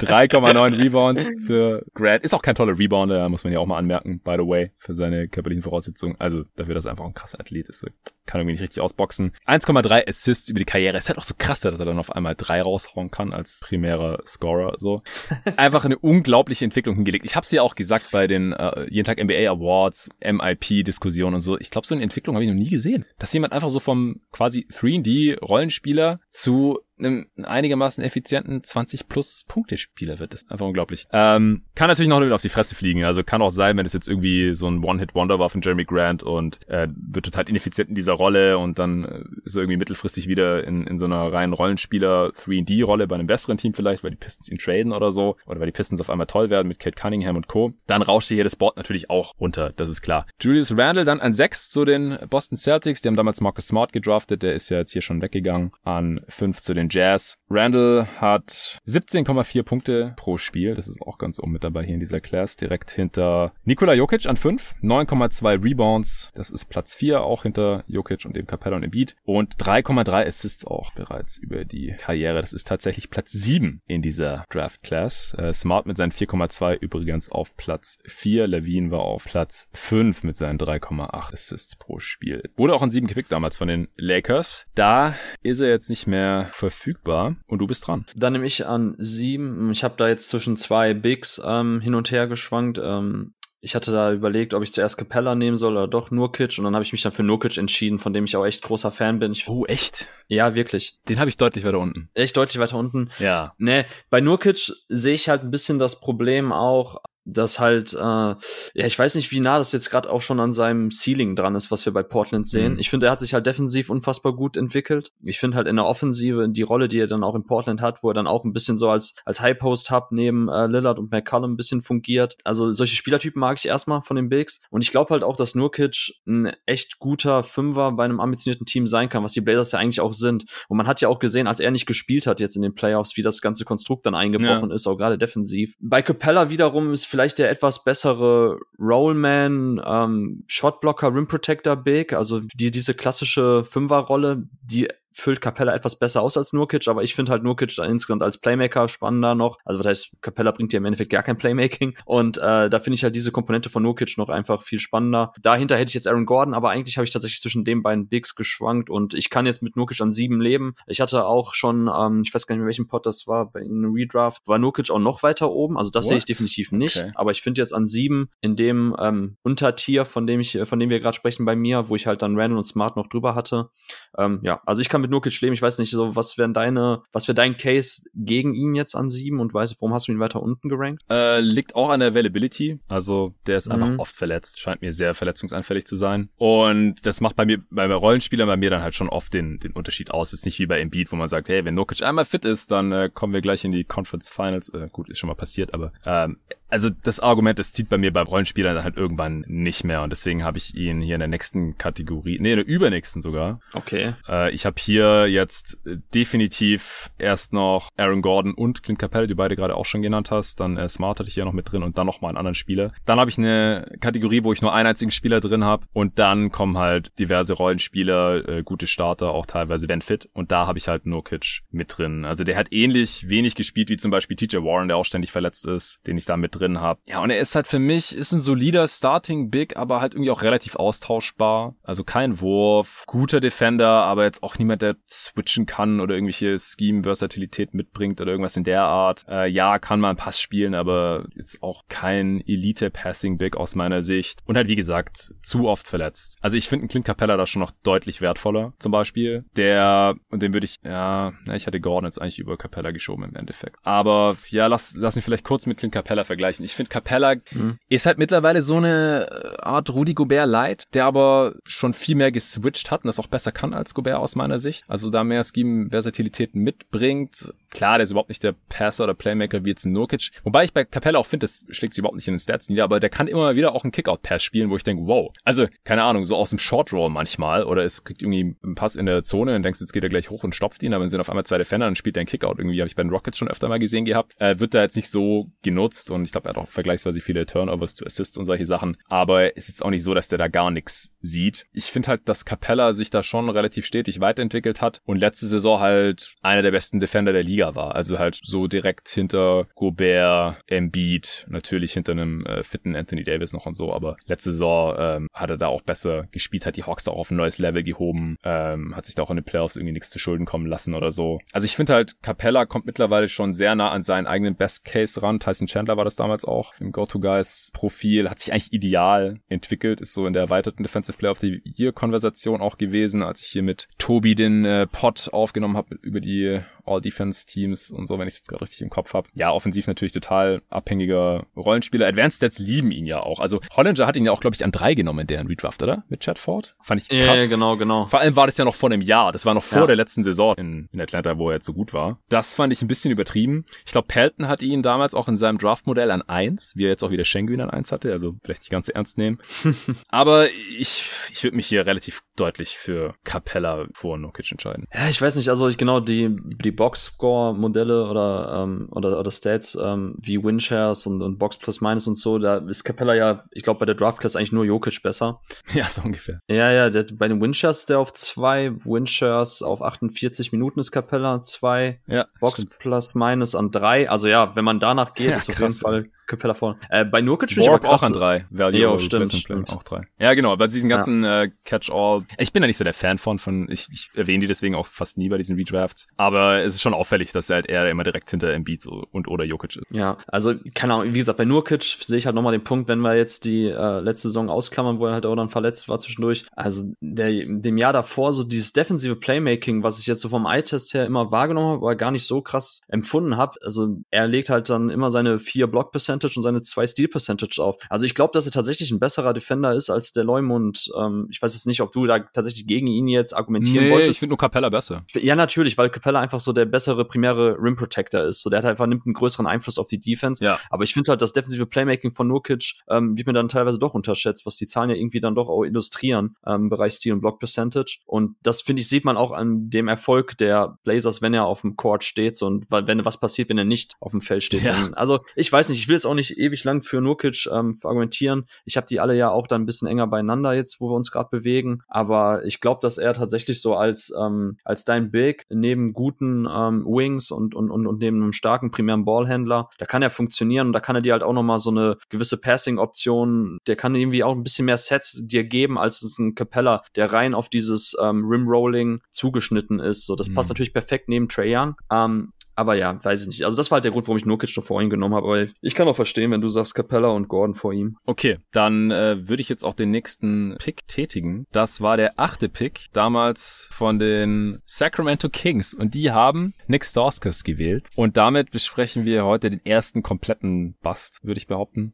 Also interessanterweise hat sogar der noch mehr Spiele gemacht als äh, Jabari Parker und auch Joel Embiid, by the way. Äh, weniger Minuten aber als beide. Nicht mal sieben Punkte pro Spiel, Stauskas. Äh, zwei Rebounds, anderthalb Assists. Also hoffnungslos overdrafted zum damaligen Zeitpunkt. Da gibt's ja auch diese Szene, die ich hier im Pod neulich schon mal angesprochen habe. Äh, diese mittlerweile berühmt-berüchtigte, äh, wo sie da im War Room sitzen am Draft Day und Pete D'Alessandro, der ich glaube seit einem Jahr da äh, GM war, eher so ein Analytics-Guy und davor halt auch ähm, ganz, ganz äh, elaborierte Draftboards erstellt hat mit irgendwelchen Draft-Nerds und so. Und dann am Ende ist halt Vivek Ranadivi, der damals noch relativ neue Besitzer der Kings, mit drin im Warroom und sagt so, ja, I like Starskus. Also, wollen wir Starskus nehmen? Komm, wir nehmen Starskus, oder? Und dann draften sie halt Starskus. So.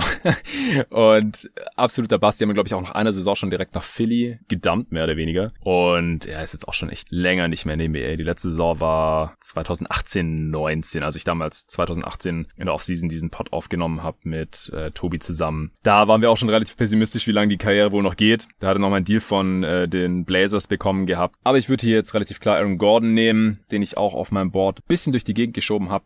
Der wurde ja an vier damals gedraftet von den Magic, ist jetzt hier dadurch ein bisschen gefallen, wobei er ja eigentlich eher eine positive Überraschung war. Zumindest haben wir das auch 2018 noch so wahrgenommen, äh, weil er auch bei GoToGuys, glaube ich, nur an 10 gerankt worden war oder so. So galt so ein bisschen als Reach damals auch. Das hat man noch bei der Übertragung gemerkt. Top 3 waren klar, während 4 gepickt wird, war total unklar. Und dann wurde es halt Gordon und auch die Leute da im Set, Bill Simmons, Jalen Rose und Co. waren ein bisschen überrascht. Vor allem halt wegen des Wurfs. Äh, miese Freiwurfquote am College auch gehabt, auch relativ kurze Wingspan. Deswegen hat man sich gefragt, wie gut kann er halt irgendwie das Shotblocking auf DMB übertragen. Äh, Spoiler, nicht so gut. Ist aber ein solider On-Ball-Defender auch, aber halt auch nicht irgendwie elitär oder in der Nähe von All-Defensive-Teams. Ich denke auch, dass der letztes Jahr hier noch vor ein paar der anderen Dudes gelandet wäre, also vor Jeremy Grant, wahrscheinlich vor Julius Randle. 2018 haben wir auch noch gesagt, er ist klar der bessere Spieler als äh, Zach Levine, aber der hat sich jetzt halt wirklich sehr, sehr gut entwickelt. Ähm, den haben wir halt auch schon in unterschiedlichen Rollen gesehen und ich habe es ja vorhin schon kurz erwähnt bei Grant oder Randle. Ich fand ihn halt als erste Option jetzt nicht so überzeugend in Orlando. Also die Offense war mies und er selber war halt auch nicht so effizient, wie wenn er eine niedrige Usage hat. Und in Denver war dann eigentlich nur noch die vierte Option, gerade als Murray noch fit war. Äh, und da war dann extrem effizient, aber in den Playoffs dann für mich auch teilweise schon wieder irgendwie zu unsichtbar äh, mhm. gegen die Blazers, aber vor allem auch gegen die Suns hat er teilweise quasi keine Würfe mehr genommen und nicht mehr so wirklich mitgespielt. Aber ja, er ist halt defensiv schon irgendwie ein Roamer, sowas ist wichtig. Neben Jokic passt halt auch in dieser Rolle in die allermeisten Teams. Also ich habe dieses Tier oder diese Kategorie jetzt auch genannt, wo ich Gordon, Capella, Smart und noch einen anderen Spieler drin habe. Rollenspieler, die jedes Team gebrauchen kann. Ja. Und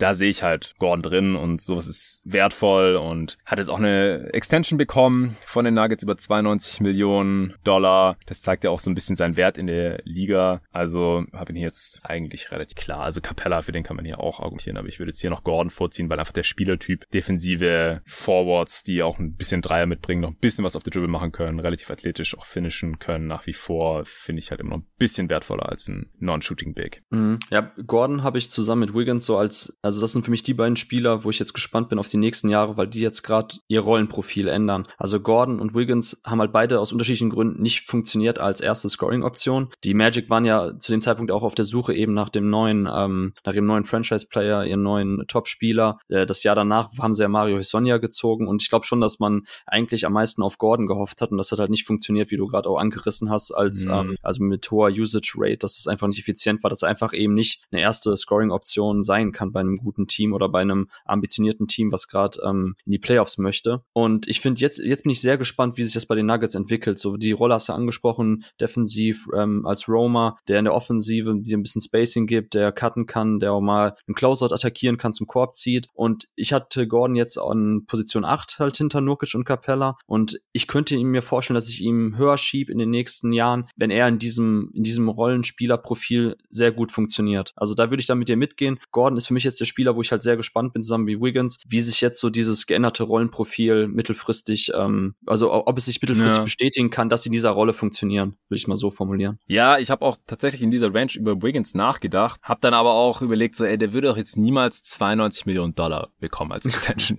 in ihrem Leben nicht. Oder die Warriors hätten noch lieber Aaron Gordon im Team als Andrew Wiggins, oder? Also das finde ich eigentlich relativ klar, beides. Und das sind halt so Sachen, manchmal, wenn man sich nicht so ganz im Klaren ist, dann sind das manchmal solche Gedanken, die es dann sehr schnell relativ klar für einen werden lassen. Ja. Weiter geht's mit Pick Nummer 9. Den hatten die Charlotte Hornets damals auch erstmalig wieder Charlotte Hornets, nicht mehr Charlotte Bobcats im Jahr 2014. Die haben damals Noah Warnley gedraftet. Ich glaube, das war auch einer deiner Lieblinge. Ich weiß nicht, ob wir den hier heute überhaupt irgendwann picken in den Top 30. Äh, wen nimmst du jetzt an Nummer 9, Torben? Ja, das ist jetzt mal ein einfacher Pick. Wir hatten über ihn schon ja vorhin gesprochen bei der Nurkic-Debatte ähm, und dann nehme ich jetzt Clint Capella. Äh, an Position 9 kann ich auch easy damit leben. Ähm, ist vielleicht dann auch schon fast ein Mini-Stil in unserer Redraft. Äh, andere, mhm. das ist ja schon angesprochen. Ich glaube, Hollinger hatte ihn ja an drei in der Redraft. Da bin ich auch jetzt sehr, sehr zufrieden mit. Damals hatte ja noch Al Jefferson äh, gebiestet bei den Hornets, möchte man fast sagen. Ich glaube, er war ja ah. Third All-NBA-Team in der, ja. in der Saison davor. Genau, und da hatte man halt Vonley gepickt, um irgendwie so einen idealen Frontcourt-Partner zu finden, der ein bisschen Shooting liefert, ein bisschen Rim Protection. Aber ähm, ja, ich habe ähm, Vonley tatsächlich noch ganz am Ende, aber nicht bei, uh. ähm, nee, nicht quasi noch als Pick, sondern bei dem ähm,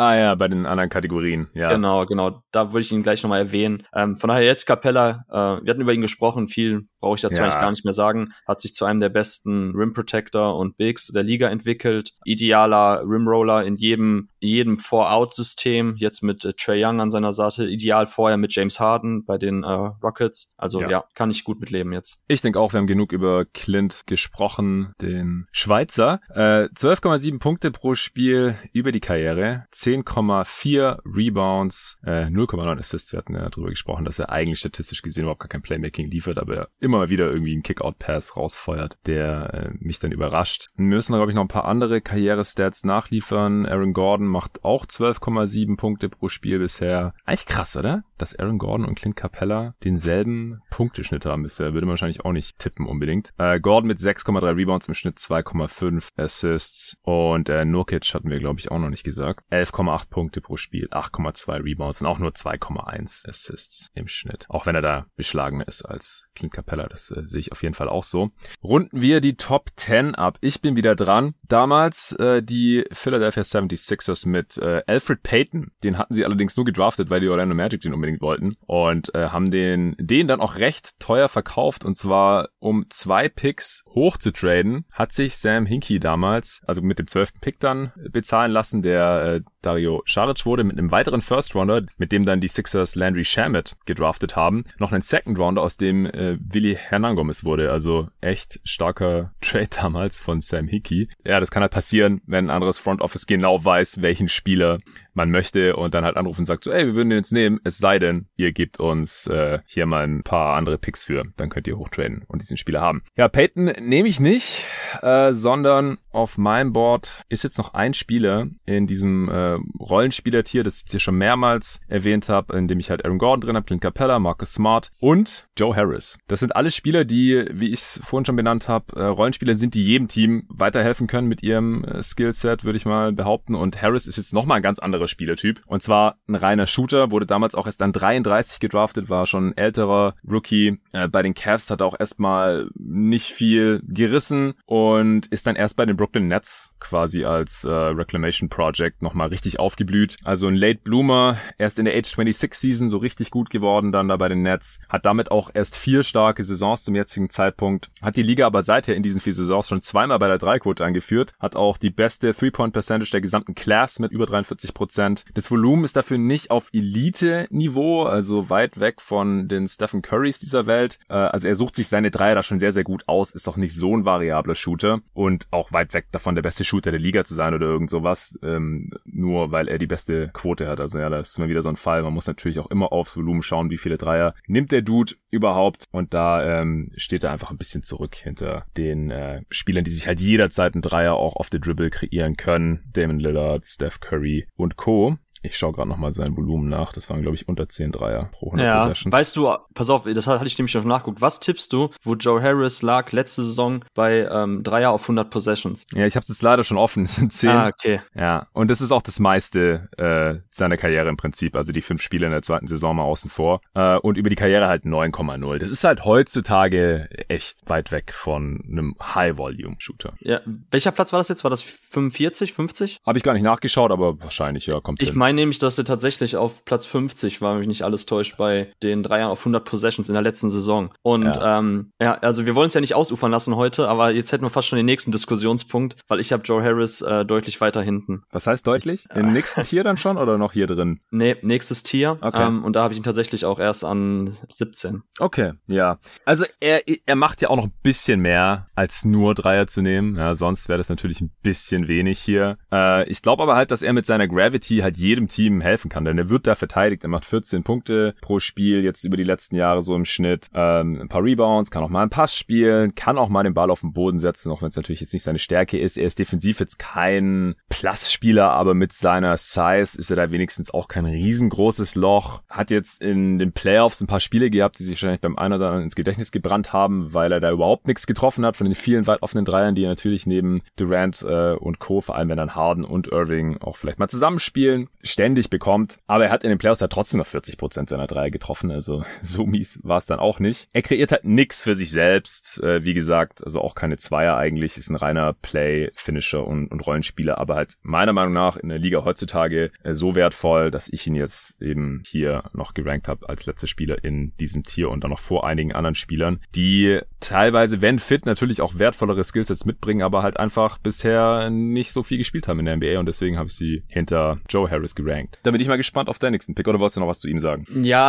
also eigentlich hast du ja schon angerissen. Ähm, genau aus den Gründen habe ich ihn weiter hinten. Die äh, herausragende Analystin Caitlin Cooper hatte letztens auch einen Artikel für 538 geschrieben hm. über Eric Gordon, wo es nochmal um das Thema ganz dezidiert Shooting Gravity ging und was eigentlich auch ähm, jetzt abseits von vom reinen Volumen es bedeutet, von wo man die Dreier halt nimmt. Und Eric Gordon ist halt ein super Beispiel, weil er halt seine Dreier ähm, in den letzten Saison nicht mehr so gut getroffen hat. Ich glaube knapp 33, 32 Prozent, ja. Dafür halt super viele weit hinter der Dreierlinie und halt in einem sehr, sehr hohen Volumen. Und was das eigentlich dann auch mit der Defensive macht, ähm, ich hatte mhm. vorhin einmal angesprochen, dass das Thema ähm, Show and Recover oder, oder Stunten bei in der Team Defense, wenn man halt bei Drives aushilft und dass man sich das bei Eric Gordon eigentlich überhaupt nicht leisten kann. Und bei ja. Joe Harris habe ich halt das Problem, das, das hat mir auch ein bisschen die Augen geöffnet, als ich gesehen habe, dass er wirklich beim Volumen auf Platz 50 ist. Das ist natürlich auf 100 Possessions gerechnet, jetzt nicht Weisheitsletzter Schluss, weil es da eben dann äh, normiert ist, halt Unterschiede gibt von ähm, Shootern, die eigentlich weniger Minuten spielen, wo das dann skaliert natürlich krass aussieht. Aber das ist wirklich mein Problem bei Harris und das ist auch der Grund, und jetzt muss ich ein bisschen so unsere eigene Draft-Twitter-Brand ähm, verteidigen, warum wir ja auch Kispert so weit hinten hatten. Mm. Ich finde halt, dass der Wert von reinen Shootern, von reinen Play-Finishern, die halt sonst wenig dazu beitragen, eine Defense, die in Scramble-Situation ist, weiter zu bestrafen, sprich dann halt auch mal einen Closeout zu attackieren. Das macht Joe Harris in sehr niedrigem Volumen nur. Und das ist mir halt ein bisschen zu wenig. Da habe ich halt andere Rollenspieler weiter vorne. Ähm, ich kann aber auch verstehen, dass man Joe Harris jetzt so in dieser Range drin hat. Ich hätte ihn, halt, wie gesagt, ich habe ihn weiter hinten, weil mir ist das ein bisschen zu wenig im Volumen. Und auch die ersten Jahre waren war halt kaum was. Und ja, also wie gesagt, unterm Strich bei Joe Harris, wo hättest du ihn denn so zwischen Kyle Korver und Jason Capono, Anthony Morrow eingeordnet, wenn ich das nochmal kurz fragen darf? Ja, klar, hinter Korver, äh, auf jeden Fall vor Capono und Anthony Morrow. Also Anthony Morrow hat einfach überhaupt nichts verteidigt und Capono auch nicht. Und äh, die hatten auch nicht die Karrieren, die Joe Harris jetzt schon vorweisen kann, finde ich. Aber, also, aber genau, genau, so, sorry, aber genau das ist der Punkt. Für mich ist er tatsächlich trotzdem mehr in die Capono-Richtung als in die Corva, weil er einfach nicht so ein gefährlicher Off-Movement-Shooter ist und einfach ja. weniger macht als Corva. Und ähm, ja, wenn wir nachher zu den Kategorien kommen, ich habe tatsächlich Joe Harris ein bisschen overrated. Ähm, nicht so extrem wie andere Spieler, aber für mich tatsächlich jemand, zu dem ich eigentlich jetzt nicht aktuell auch in der Redraft in der Top 10 ziehen würde. So, ja, also ich finde, ich finde als Shooter tatsächlich auch overrated. Also ihn und Eric Gordon trennen ja wahrscheinlich gerade so 15 Prozent bei der Dreierquote oder so. Und die sind halt so nah beieinander eigentlich als Schützen. Es ist halt mal wieder so ein klarer Fall von äh, Quote überbewertet, weil du hast ja gerade mhm. schon schön dargelegt. Also ähm, Eric Gordon trifft zwar die letzten Jahre nicht mehr so gut, aber nimmt halt ganz andere Dreier und wird deswegen auch anders verteidigt. Und im Endeffekt ist der Impact wahrscheinlich relativ nah beieinander bei diesen beiden Dudes, obwohl die Dreierquote halt irgendwie 12, 13, 14, 15 Prozent auseinander liegt. Also ich, ich sehe das schon sehr ähnlich wie du. Ich hatte mhm. das auch auf dem Schirm mit Harris äh, Dreiervolumen. Ich ähm, überarbeite ja auch immer die NBA2K Roster und da sind halt solche Spieler, die tolle Dreierquote haben. Seth Curry ist ja auch so einer. Der nimmt ja auch ähnlich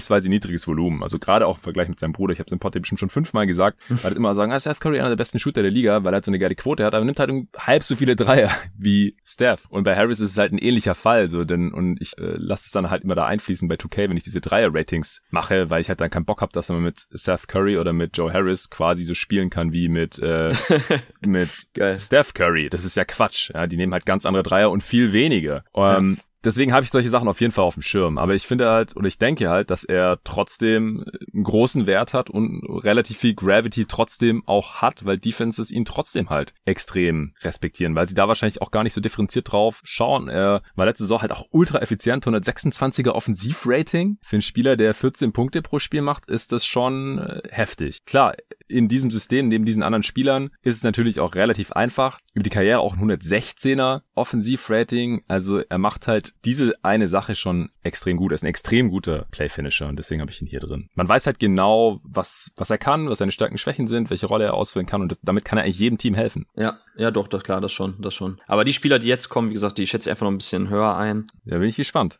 Ja, genau. Also jetzt kommt der Spieler, mit dem ich eigentlich auch gerechnet hätte bei dir, und zwar Bogdanovic. Also Bogi mm. ist ja, hat ja auch einen Cameo-Auftritt in unserer ähm, Top 30 Player-Liste äh, für die kommende Saison. Ich, ja. Also, hast du denn über Bogdanovic an dieser, in dieser Stelle jetzt schon nachgedacht, gegenüber Harris auch, oder war das für dich klar? Äh, der ist bei mir jetzt halt in einem Tier mit Spielern, die bisher nicht so viel in der NBA gespielt haben, entweder weil sie dauernd verletzt sind oder weil sie halt zu spät rüberkamen. Also, mhm. wenn du mhm. halt Bogdanovic draftest, dann muss dir halt klar sein, dass er drei Jahre erstmal noch in Europa zockt. Und in den drei Jahren liefert er ja überhaupt gar kein Value. Und dann kannst du ihm nicht, also war jetzt in der Realität so, kannst du ihm auch nicht im Rookie-Scale bezahlen, sondern er hat ja dann direkt 27 Millionen über drei Jahre von den Kings, glaube ich, bekommen das drückt halt seinen, den Wert seiner NBA-Karriere leider aus diesem Tier raus. Ansonsten hätte ich ihn jetzt auf jeden Fall vor Harris genommen. Ja, genau. Also ich habe Bogdanovic jetzt auch und pick ihn auch, weil Joe Harris könnte man jetzt auch zynisch behaupten, hat die ersten drei Jahre auch quasi de facto nichts geliefert. Also seinem dritten Jahr fing es ja erst an bei, bei Brooklyn, vorher Cleveland war er ja quasi gar kein Rotationsspieler. Ja, von daher, also ich nehme Bogdanovic, du hast ja schon angesprochen, kam sehr spät rüber, hat ja vorher noch auch in der Türkei gespielt. Für mich aber auch, und das sieht man jetzt auch in allen Spielzeiten, seitdem er drüben ist, vorher Sacramento, jetzt auch bei den Hawks, was er dir gibt. Also auch ein sehr, sehr effizienter, guter Shooter, variabler Shooter, was wir gerade bei Joe Harris angesprochen hatten, so ein bisschen Off-Movement und auch Closeouts attackieren, sekundäres Playmaking, tertiäres Playmaking. Das liefert dir Bogdanovic alles, ähm, steht in der Defensive auch sein Mann, hat jetzt auch in den Playoffs bei den Hawks schon überzeugt für mich. Also ähm, ich glaube auch, dass Bogdanovic mhm. dieses Niveau, was er aktuell hält,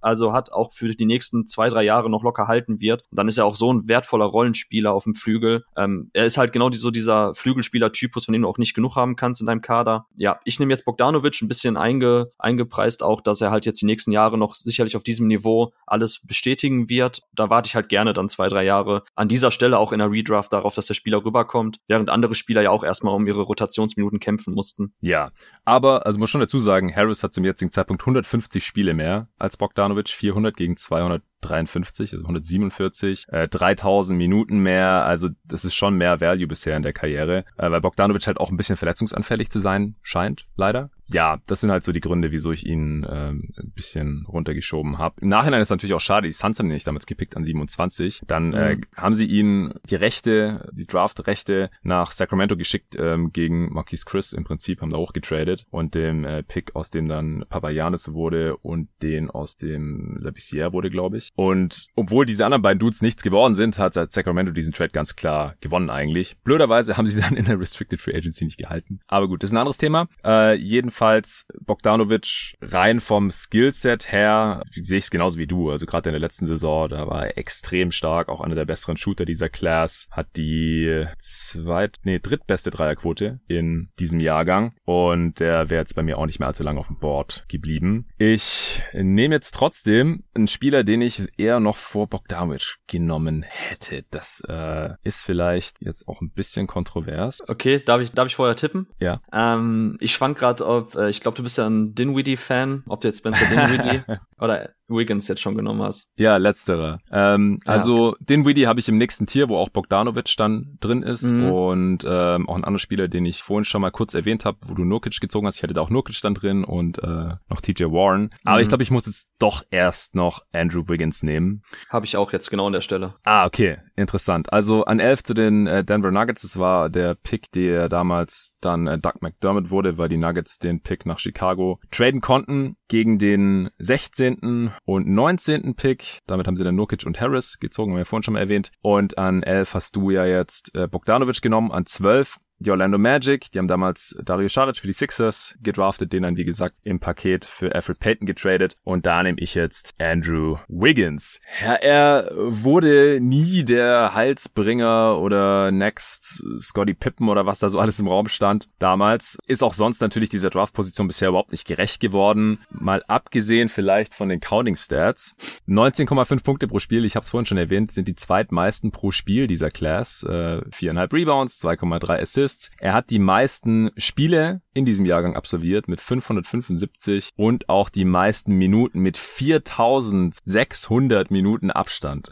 18.600, der zweitmeiste hat 14.000. Also das ist un unfassbar eigentlich. Er ist sehr durable. Also er ist eigentlich nie verletzt, was auch ein Grund ist, wieso er so viele Minuten und Spiele jetzt hier hat. Aber es ist natürlich auch so, dass er als First Pick Vorschusslorbeeren bekommen hat ohne Ende und dann natürlich in Minnesota auch erstmal jahrelang machen konnte, äh, was er wollte. Also war da erste Option, ähm, durfte auch, wie gesagt, mehr machen als äh, Carl Anthony Towns, was natürlich auch ein bisschen positionsbedingt war. Er hat im dritten Jahr ja auch fast 24 Punkte pro Spiel aufgelegt, vier Rebounds, äh, zweieinhalb Assists, 36 Prozent seiner Dreier getroffen getroffen und hat dann ja auch eine vorzeitige Max Contract Extension bekommen, nachdem ihm der Timberwolves Besitzer Glenn Taylor tief in die Augen geschaut hat und gesagt hat, bist du das wert? Und Wiggins hat gesagt, ja. Und dann haben sie ihn nach dem ersten Jahr dieser Verlängerung aber zu den Golden State Warriors getradet für D'Angelo Russell. Und jetzt in Golden State ist er in einer anderen Rolle. Da ist er nicht mehr die erste Option. Er war jetzt dann notgedrungen, weil Thompson ja noch verletzt war. Äh, die zweite Scoring-Option hat auch knapp 19 Punkte pro Spiel gemacht und aber vor allem defensiv mal mehr gezeigt, weil in Minnesota war er da extrem enttäuschend. Äh, das war ja auch so einer der Gründe, wieso er überhaupt so hoch gerankt wurde. Man gesagt hat, der Typ kann wahrscheinlich in der NBA am Flügel alles äh, verteidigen, defensiver Playmaker noch mit seiner Athletik und so weiter. Und das hat er jetzt in Golden State, finde ich, zum ersten Mal so wirklich gezeigt. Äh, hat auch 38 Prozent seiner Dreier getroffen sieben Dreier von der Possessions auch äh, genommen, was ganz okay ist. Also ich glaube halt, dass Andrew Wiggins in dieser Rolle, ich bin auch sehr gespannt jetzt dann, äh, wenn Clay irgendwann zurückkehrt und die Warriors auch allgemein wieder ein besseres Roster haben, dass er dann im Prinzip in dieser ja, Harrison Barnes Rolle wahrscheinlich ganz gut funktionieren kann und es wäre mir dann halt schon den zwölften Pick in so einer Redraft wert. Also er wird kein Star mehr, das glaube ich, der Zug ist einfach abgefahren. Ich habe vor drei Jahren bei dem angesprochenen Pod mit Tobi noch gesagt, ich könnte mir vorstellen, dass er noch in so eine DeMar DeRozan Richtung gehen könnte, auch wenn er natürlich nie das Playmaking von äh, DeRozan hatte und wahrscheinlich auch nicht nie entwickeln können wird. So als viertbester Spieler eines Contenders da, denke ich, hat er schon Value und auch immer noch eine gewisse Upside jetzt mit 26. Age 26 Season kommt er jetzt auch erst. Ja, also ich, also mit an derselben Stelle meine ich jetzt, dass er bei mir jetzt gekommen wäre auf dem Board. Äh, ich hatte ihn halt als letzten noch in diesem Tier drin. Okay. Ähm, Wiggins, also ich habe jetzt an diversen Stellen äh, zustimmend genickt, als du gesprochen hast. Ähm, zum einen bei dem Thema, dass damals die Vorschusslorbeeren ja eine Richtung gab. Also andere Vergleiche waren komplett High Ceiling, die ja immer dann kommen bei solchen übertalentierten, athletischen äh, Highschoolern. Michael Jordan, Kobe Bryant, so. Oh Gott, Und ja. so hat er ja auch Zeit seiner Karriere am Anfang bei Minnesota gespielt. Also er ist so dieser absolute Posterboy in der Draft-Community, Wiggins, wenn es darum geht, wie schlecht eigentlich ein Spieler im Bereich viel oder ein anderer Begriff ist immer Basketball-IQ sein kann, wenn es um Decision-Making und um ähm, Wurfauswahl geht und diese ganzen Sachen. Und da war er wirklich ähm, ganz, ganz grausam die ersten Jahre bei Minnesota. Du hast ja schon angesprochen, durfte natürlich alles machen, hatte das grünste aller grünen Lichter, hat dann seine Mitteldistanzwürfe gechuckt. Und jetzt bin ich halt an dem Punkt, wo ich es wirklich, wirklich spannend finde bei Wiggins, weil andere Vergleichsspieler damals waren ähm, Paul George und Kawhi Leonard, der dann 2014 auch gerade ähm, äh, den Titel mit, mit den Spurs geholt hatte, wenn es darum ging, dass er vielleicht ja eben dieser Two-Way-Wing sein kann. Mm, und die Defensive ha hat er ja quasi nie gezeigt. Und letztes Jahr muss ich sagen, da fand ich ihn in der On-Ball-Defense auf dem Flügel echt gut. Ähm, da hat er dann zum ersten Mal ein bisschen so sein, sein Potenzial gezeigt. Das hat sich ein bisschen mehr manifestiert, auch in seinem mm. defensiven Playmaking. Ähm, nur eine Zahl, die das ein bisschen illustriert ist, seine Stil- und Block Percentage kumuliert lag letztes Jahr bei 3,9 und zum Vergleich ähm, 16, 17 lag die bei 2,2. Also er war in der Defensive einfach viel, viel aktiver. Ja. Ähm, das schlägt sich dann auch in den Zahlen nieder, was der Eye-Test auch ein bisschen illustriert hat. Er hat meistens dann eben auch die besten Flügelspieler gecheckt bei den Gegnern und Harrison Barnes ist dann eben ein schöner Vergleich bei Warriors, was man sich ja dann auch von ihm jetzt erhofft, dass er dann eher so dieser Rollenspieler wird, statt eben deine primäre Scoring-Option, dein primärer Ballhändler, was er eben nur ineffizient machen kann. Und das war echt kein guter Karrierestart, auch wenn die Counting-Stats super aussahen. Aber wenn man dann ein bisschen mal unter die Motorhaube geschaut hat, ist das echt schlimm gewesen, fand ich persönlich, ja, Gott. Wiggins. Und da hat er dann genau das bestätigt, was die Skeptiker und Kritiker gesagt haben, dass einfach ein richtig, richtig Low-Field-Spieler ist, also der einfach kein Spielgefühl hat. Das hat ihn übrigens auch schon während der Highschool-Zeit begleitet, so dass er keinen Motor hat. Ähm, auch bei Kansas war das immer ein Kritikpunkt, dass er einfach nicht aggressiv genug ist, dass er nicht einfach, ähm, also Playmaking für andere nicht liefert und einfach kein, kein richtiger Teamspieler ist. Und das hat er meiner Meinung nach bestätigt in den ersten Jahren. So, und jetzt ja. ist er halt an einem Wendepunkt seiner Karriere. Sein Vertrag wird er nicht mehr rechtfertigen, aber es ist halt jetzt die Frage, kann er noch ein richtig wertvoller Rollenspieler sein? Vielleicht ein Star in seiner 3D-Rolle. Und mhm. da bin ich auf nächste Saison sehr, sehr gespannt. Also für Gordon und für Wiggins, die beide ja in die NBA kamen als Heilsbringer ihrer jeweiligen Franchise, als kommender Franchise-Spieler, so können sie jetzt in dieser neuen Rolle aufblühen und da eben ihren Wert bringen. Und von daher habe ich sie jetzt noch beide in, in diesem Tier drin gehabt. Wiggins hinter Gordon. Und ich kann für beide in die eine oder andere Richtung jetzt gehen, wenn wir vielleicht in zwei, drei Jahren nochmal hier sitzen. Ähm, da bin ich sehr gespannt, wie wir über die beiden Spieler sprechen werden. Ja, äh, Tobi hat auch damals gesagt, dass er eher ein Athlet ist, der versucht, Basketball zu spielen, als umgekehrt. Ja, und richtig. Dennis hatte auch geschrieben, der das Draft-Profil damals geschrieben für GoToGuys.de, dass äh, Wiggins die höchste Basketball gemessen an den Erwartungen hat. Ja, jetzt im Endeffekt war Jabari Parker der größere Bust, äh, was auch teilweise verletzungsbedingt war, aber auch bei dem waren die äh, Lücken schon ersichtlich im Game und waren jetzt im Endeffekt noch schlimmer als die von Andrew Wiggins. Bei Wiggins, das war auch in diesem Ford und Hollinger Redraft Podcast, da war irgendjemand in einem Workout ähm, von Wiggins bei Drew Hanlon und da war es wohl auffällig, wie sehr Drew Hanlon halt Wiggins in den Arsch treten musste, in den anfallen musste in, im Workout eben.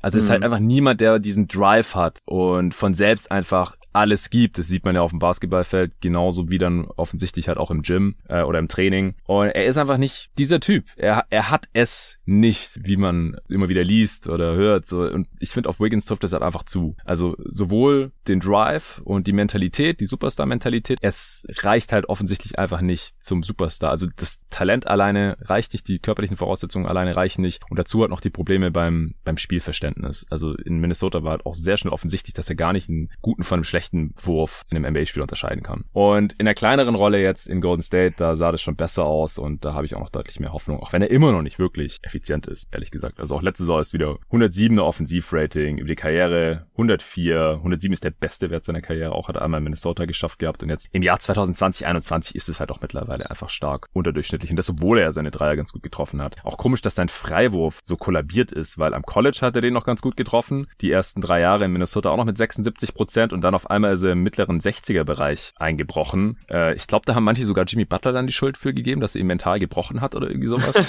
also echt ein bisschen, bisschen crazy. Ja, ist halt auch so ein Spieler. Ich kann mir richtig vorstellen, wie der halt mit einem Jimmy Butler überhaupt nicht klarkommt oder umgekehrt. So jemand, der halt im Training irgendwie so ein bisschen da Schlaf wandelt und halt auch auf dem Feld nicht so alles gibt. So das, glaube ich, passt nicht so ganz gut mit äh, Jimmy Buckets zusammen. Aber gut, dann sind wir uns ja einig hier eigentlich bei Andrew Wiggins, dass er hier an 12 weg muss. An 13 bist du wieder dran. Damals hatten die Minnesota Timberwolves den 13. Pick. Die haben da noch Zach Levine bekommen, das ist bei uns ja schon längst weg an drei. Wen nimmst du da jetzt? Ja, dann nehme ich jetzt den anderen Spieler, den ich bei dir jetzt vermutet hätte, und zwar Spencer Dinwiddie. Mhm. Ist jetzt auch der erste Spieler in dem Folgetier. Äh, man kann natürlich Argumente finden, dass man ihn vielleicht auch hätte höher schieben können, weil gerade in seinem Breakout-Year oder den beiden Jahren bei Brooklyn, also vor zwei und vor drei Jahren, ähm, sah das ja wirklich aus wie ein Spieler, der auch in einer größeren Rolle bei einem guten Team entweder Six-Man oder auch primärer Ballhändler sein kann, sekundärer Ballhändler neben einem Wing-Creator. Und äh, ich finde Spencer Dinwiddie von den Anlagen echt spannend. Ähm, ich mag ihn als Spielertyp. Bei ihm hat es ja auch ein bisschen länger gedauert. Der, ich glaube, Dinwiddie hatte ja auch direkt einen Kreuzbandriss, als er aus dem College kam, äh, wenn mich nicht alles täuscht.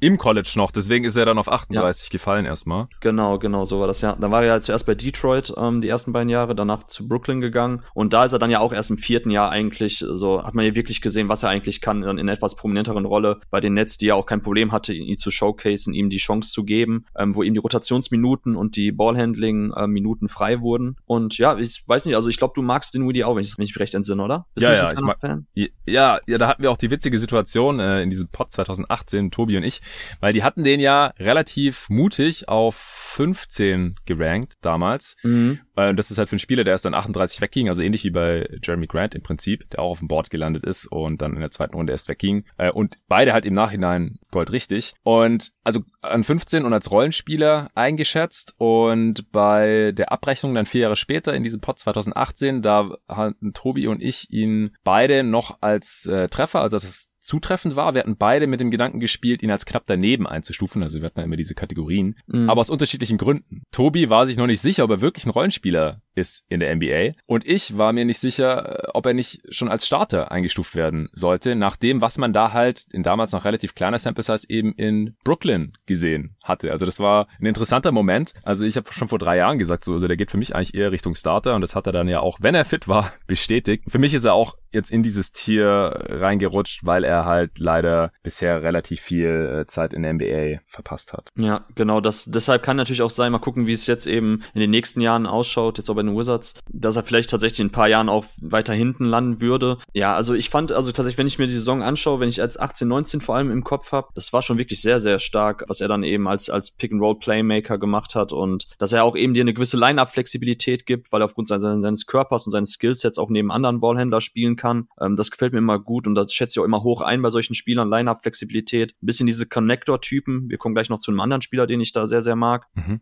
Und von daher, wenn Dinwiddie jetzt fit bleibt, wenn er das jetzt nochmal, wenn er nochmal an seine Leistungen vor der Verletzung anknüpfen kann, dann glaube ich, ist er in diesem Starter-Tier oder ähm, ja, erste, zweite Option von der Bank, dass er da eigentlich ganz gut eingeordnet ist und dann von daher vom Value her jetzt auch ganz gut reinpasst in dieser Position. Ja, über die Karriere 13 Punkte knapp, 3 Rebounds, 5,0 Assists, das ist auch relativ weit oben in dieser Klasse. Ja, genau, Platz 3 hinter Jokic und vor Marcus Smart. Ja, Dreierquote mit nur knapp 32 Prozent, äh, bisschen schlechter, als man es vielleicht vielleicht sogar denkt, er nimmt halt auch ähnlich wie Eric Gordon äh, relativ viele Dreier, aber die Quote sieht halt nicht ganz so toll aus. Also hat jetzt, äh, mal abgesehen von den drei Spielen, die er letztes Jahr gemacht hat, bevor er sich verletzt hat, in den drei Jahren davor immer äh, so gut neun Dreier auf 100 Possessions äh, genommen. Die Quote aber halt immer nur so ein bisschen über 30 Prozent. Ich bin echt gespannt, wie es jetzt läuft mit ihm in Washington und es wird halt, da er halt auch erst 8200 Minuten gespielt hat, sein Karrierewert äh, noch auf jeden Fall stark beeinflussen, wie es läuft dann ja. in dem Bradley Beal. An 14 komme ich ich dran für meine Phoenix Suns. Hey, das hatte ich gar nicht geplant, aber so kam es jetzt. Und das ist jetzt eigentlich eine interessante Situation. Weil du denselben Spieler nimmst. Ich könnte denselben Spieler nehmen, aber ich habe noch einen anderen Spieler vor ihm gerankt. Also die anderen drei Spieler dieses Tiers sind jetzt halt schon weg mit Bogdanovic, Dinwiddie und Nurkic. Aber auch nur wegen der Availability. Und das ist Jordan Clarkson. Ach, interessant. Hast du den auch wieder weiter unten, oder? Ich habe tatsächlich, aber ist ein, ist ein kleiner Fanboy-Pick, muss ich dazu sagen. Ich habe ähm, TJ Warren und vor ihm habe ich noch einen Spieler und nach ihm direkt habe ich Clarkson alle im selben Tier, also alle eng beieinander. Ah ja, äh, lass mich mal kurz. Ah, ich weiß, wen du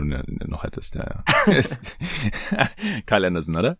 Ja, richtig. Ja, den habe ich als ersten im nächsten. Aber könnte man auch mit hier reinziehen, wahrscheinlich. Ja, ich nehme Jordan Clarkson, weil TJ Warren ist einfach so ein frustrierender Spieler, weil er so oft verletzt ist. Mhm. Also, das ist einfach tragisch. Äh, Clarkson, damals erst dann 46 von den Wizards gepickt. Die Lakers haben diesen Pick für Cash gekauft. Das äh, war ein gutes Investment. Hat die zweitmeisten Minuten und die drittmeisten Punkte dieser Class. Äh, unfassbar. Das hatten wir schon festgestellt, als wir mal zusammen abgehangen sind. Da habe ich ein kleines Trivia gemacht, spontan mit David, Tobi und dir ähm, wer die zweitmeisten Minuten in der Class hat, was glaube ich, oder was, wer die drittmeisten Punkte hat. Eins von beiden habe ich euch äh, raten lassen. Und du bist sogar drauf Ja, gekommen dann. Ja, aber, aber erst nach, nachdem du den Tipp gegeben hast, von welchem College er kam. Ah ja, okay. Aber trotzdem krass, dass du weißt, äh, da, welcher Spieler 2014 von VCU gedraftet wurde in der zweiten Runde. Ich glaube, das könnten auch nicht so viele ad hoc sagen. Wa- Moment, Moment, Moment. Was hast du jetzt gesagt? Wo? War es nicht VCU? War es aus dem Kopf? Nee, Missouri. Ach, Missouri. Okay. VCU war jetzt Bones Highland, der ja ein bisschen Sean Highland, der mit ihm verglichen wird.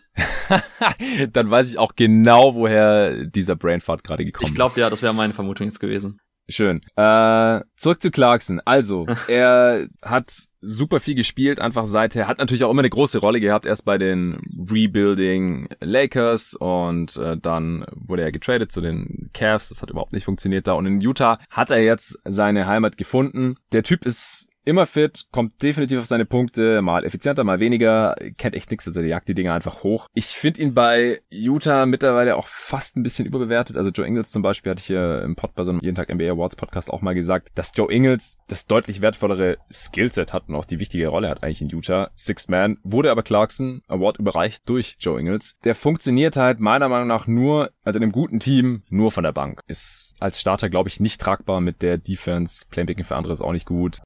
Das Skillset hat seinen Wert und ich habe ihn halt auch nur wegen der Availability jetzt vor TJ Warren hier. Ja, ich finde auch, dass, dass die Playoffs ja auch gezeigt haben, äh, Reggie Jackson ist ja ein anderer Spielertyp, aber es geht ja auch in die Richtung, wie wichtig einfach Shotmaking ist und auch, dass Ja. du deinen eigenen Wurf kreieren kannst, treffen kannst. Also Clarkson hatte ja auch richtig starke Spiele in der ersten Runde gegen Memphis und da hat man einfach gesehen, deshalb ähm, haben wir ja auch für äh, eine Sean Highland ein bisschen plädiert. Äh, ich glaube, David hatte den ja auch so hoch, ich hatte ihn auch in 15, weil Highland halt auch ein ähnlicher Spielertyp ist, der sogar noch mehr Playmaking-Fähigkeiten mitbringt als äh, John Clarkson. Aber solche Spielertypen sind in Mhm. gewissem Maße schon wichtig und braucht man auch einfach, weil eben gerade ich, ich finde ihn auch als, als sechsten Mann von der Bank, finde ich ihn auch wesentlich stärker und sinnvoller, wenn er halt gegen andere Bench-Units eben so seine Self-Creation einbringen kann, Shotmaking reinbringen kann, als wenn er eben dann anderen die Würfe ein bisschen wegnimmt. Deshalb finde ich Clarkson auch tatsächlich etwas overrated, wenn man sagt, er müsste jetzt ein Top-10-Spieler sein, dieser Draft-Class, wenn man dann eben auf die Counting-Stats schaut, weil ich finde, bei den Lakers damals, ähm, da war halt nicht viel los, da, da durfte er ballen. Und jetzt bei den Jazz sieht man ja auch in einem Teamkonstrukt, dass er dann halt wertvoll ist, wenn er eben in gewissen ähm, Spurts der Einsatzminuten reinkommt, sprich vor allem gegen Bench-Units und da halt Feuer fängt. Und ja, das finde ich gut. Wie gesagt, ich habe auch äh, Anderson und Warren vor ihn, aber ich kann damit leben, dass du jetzt Clarkson nimmst. Ja,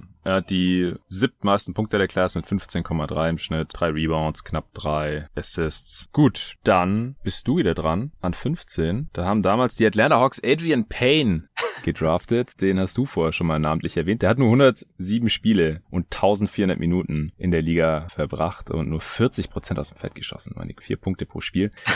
Wen nimmst du? Ich habe äh, witzig, dass jetzt noch mal Payne. Ich glaube, wir hatten ja PJ Hairston heute schon angesprochen und Adrian Payne. Äh, von den beiden habe ich mir letztens auch ähm, Rookie Patches ähm, geholt bei eBay, also ähm, wo quasi eingenähte Jerseys sind. Adrian Payne, wie gesagt, ich fand ihn damals eigentlich ganz ähm, ganz gut, aber da sieht man auch selber die Anfängerfehler, die ich dann auch, glaube ich, bei der Draft Coverage und Analyse gemacht habe, weil am College äh, waren halt so seine Schwächen, dass er eigentlich kein mobiler Rim Protector ist, dass er eigentlich auch keine sonderlich gefährliche ähm, Shooting-Rolle einnehmen kann, was man ja damals ein bisschen projiziert hatte bei Adrian Payne, dass er vielleicht so so Al Horford bisschen sein kann, so ein bisschen Shooting, ein bisschen Passing auf den Großpositionen bringt. Und vielleicht war das auch der Gedanke bei den Hawks, ähm, da er damals dann auch gut eigentlich in dieses Teamkonstrukt reingepasst hätte. Aber ähm, ne, ich glaube, der war, wie gerade schon gesagt, sehr, sehr schnell raus aus der Liga, weil er einfach keine NBA-Athletik hat und auch kein, keine Mobilität, die man auf den großen Positionen sich leisten darf. Ähm, ja, ich nehme dann jetzt Kyle Anderson. Ich hatte ihn jetzt auch noch am höchsten auf meinem Board. Mhm.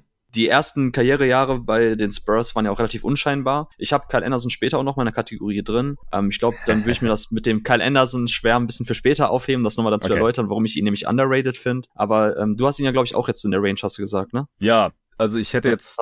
Ja, ich habe ihn jetzt einen Spot hinter TJ Warren, den ich jetzt halt hier noch habe und jetzt auch an 16 für die Denver Nuggets nehme. Die haben damals, wie gesagt, noch Yusuf Nurkic da bekommen und äh, beziehungsweise die Bulls und haben dann für diesen Pick getradet. Nee, ich kann Kyle Anderson hier auf jeden Fall nachvollziehen. Äh, er hat ein sehr unkonventionelles Skillset, aber ist trotzdem effektiv, hat jetzt halt erst vor ein paar Jahren angefangen, Dreier zu nehmen, äh, Slow-Mo, ja, ist äh, nicht der schnellste, aber kommt trotzdem irgendwie an seine Spots. Relativ kräftiger Defender, lange Arme, aber ähm, da überlasse ich dann dir nachher noch die Bühne, seine Vorzüge weiter auszuführen. Ähm, wir sind jetzt aus der Lottery raus seit zwei Picks, deswegen würde ich sagen, wir straffen das Ganze jetzt auch ein bisschen, denn wir müssen durchkommen mit den 30 Picks und haben dann Mhm. ja auch noch Most Overrated, Most Underrated und den Spieler, den wir immer noch nicht aufgegeben haben. Wie gesagt, ich nehme jetzt TJ Warren, wenn er fit wäre, dann wäre er wahrscheinlich in der Top 10 für mich. Dann gehört er viel weiter hoch. Kann jetzt natürlich auch in der zweiten Karrierehälfte mal noch fit bleiben. Vielleicht kann man irgendwie noch hoffen. Aber bisher hat er halt ungefähr halb so viele Minuten wie Wiggins gespielt,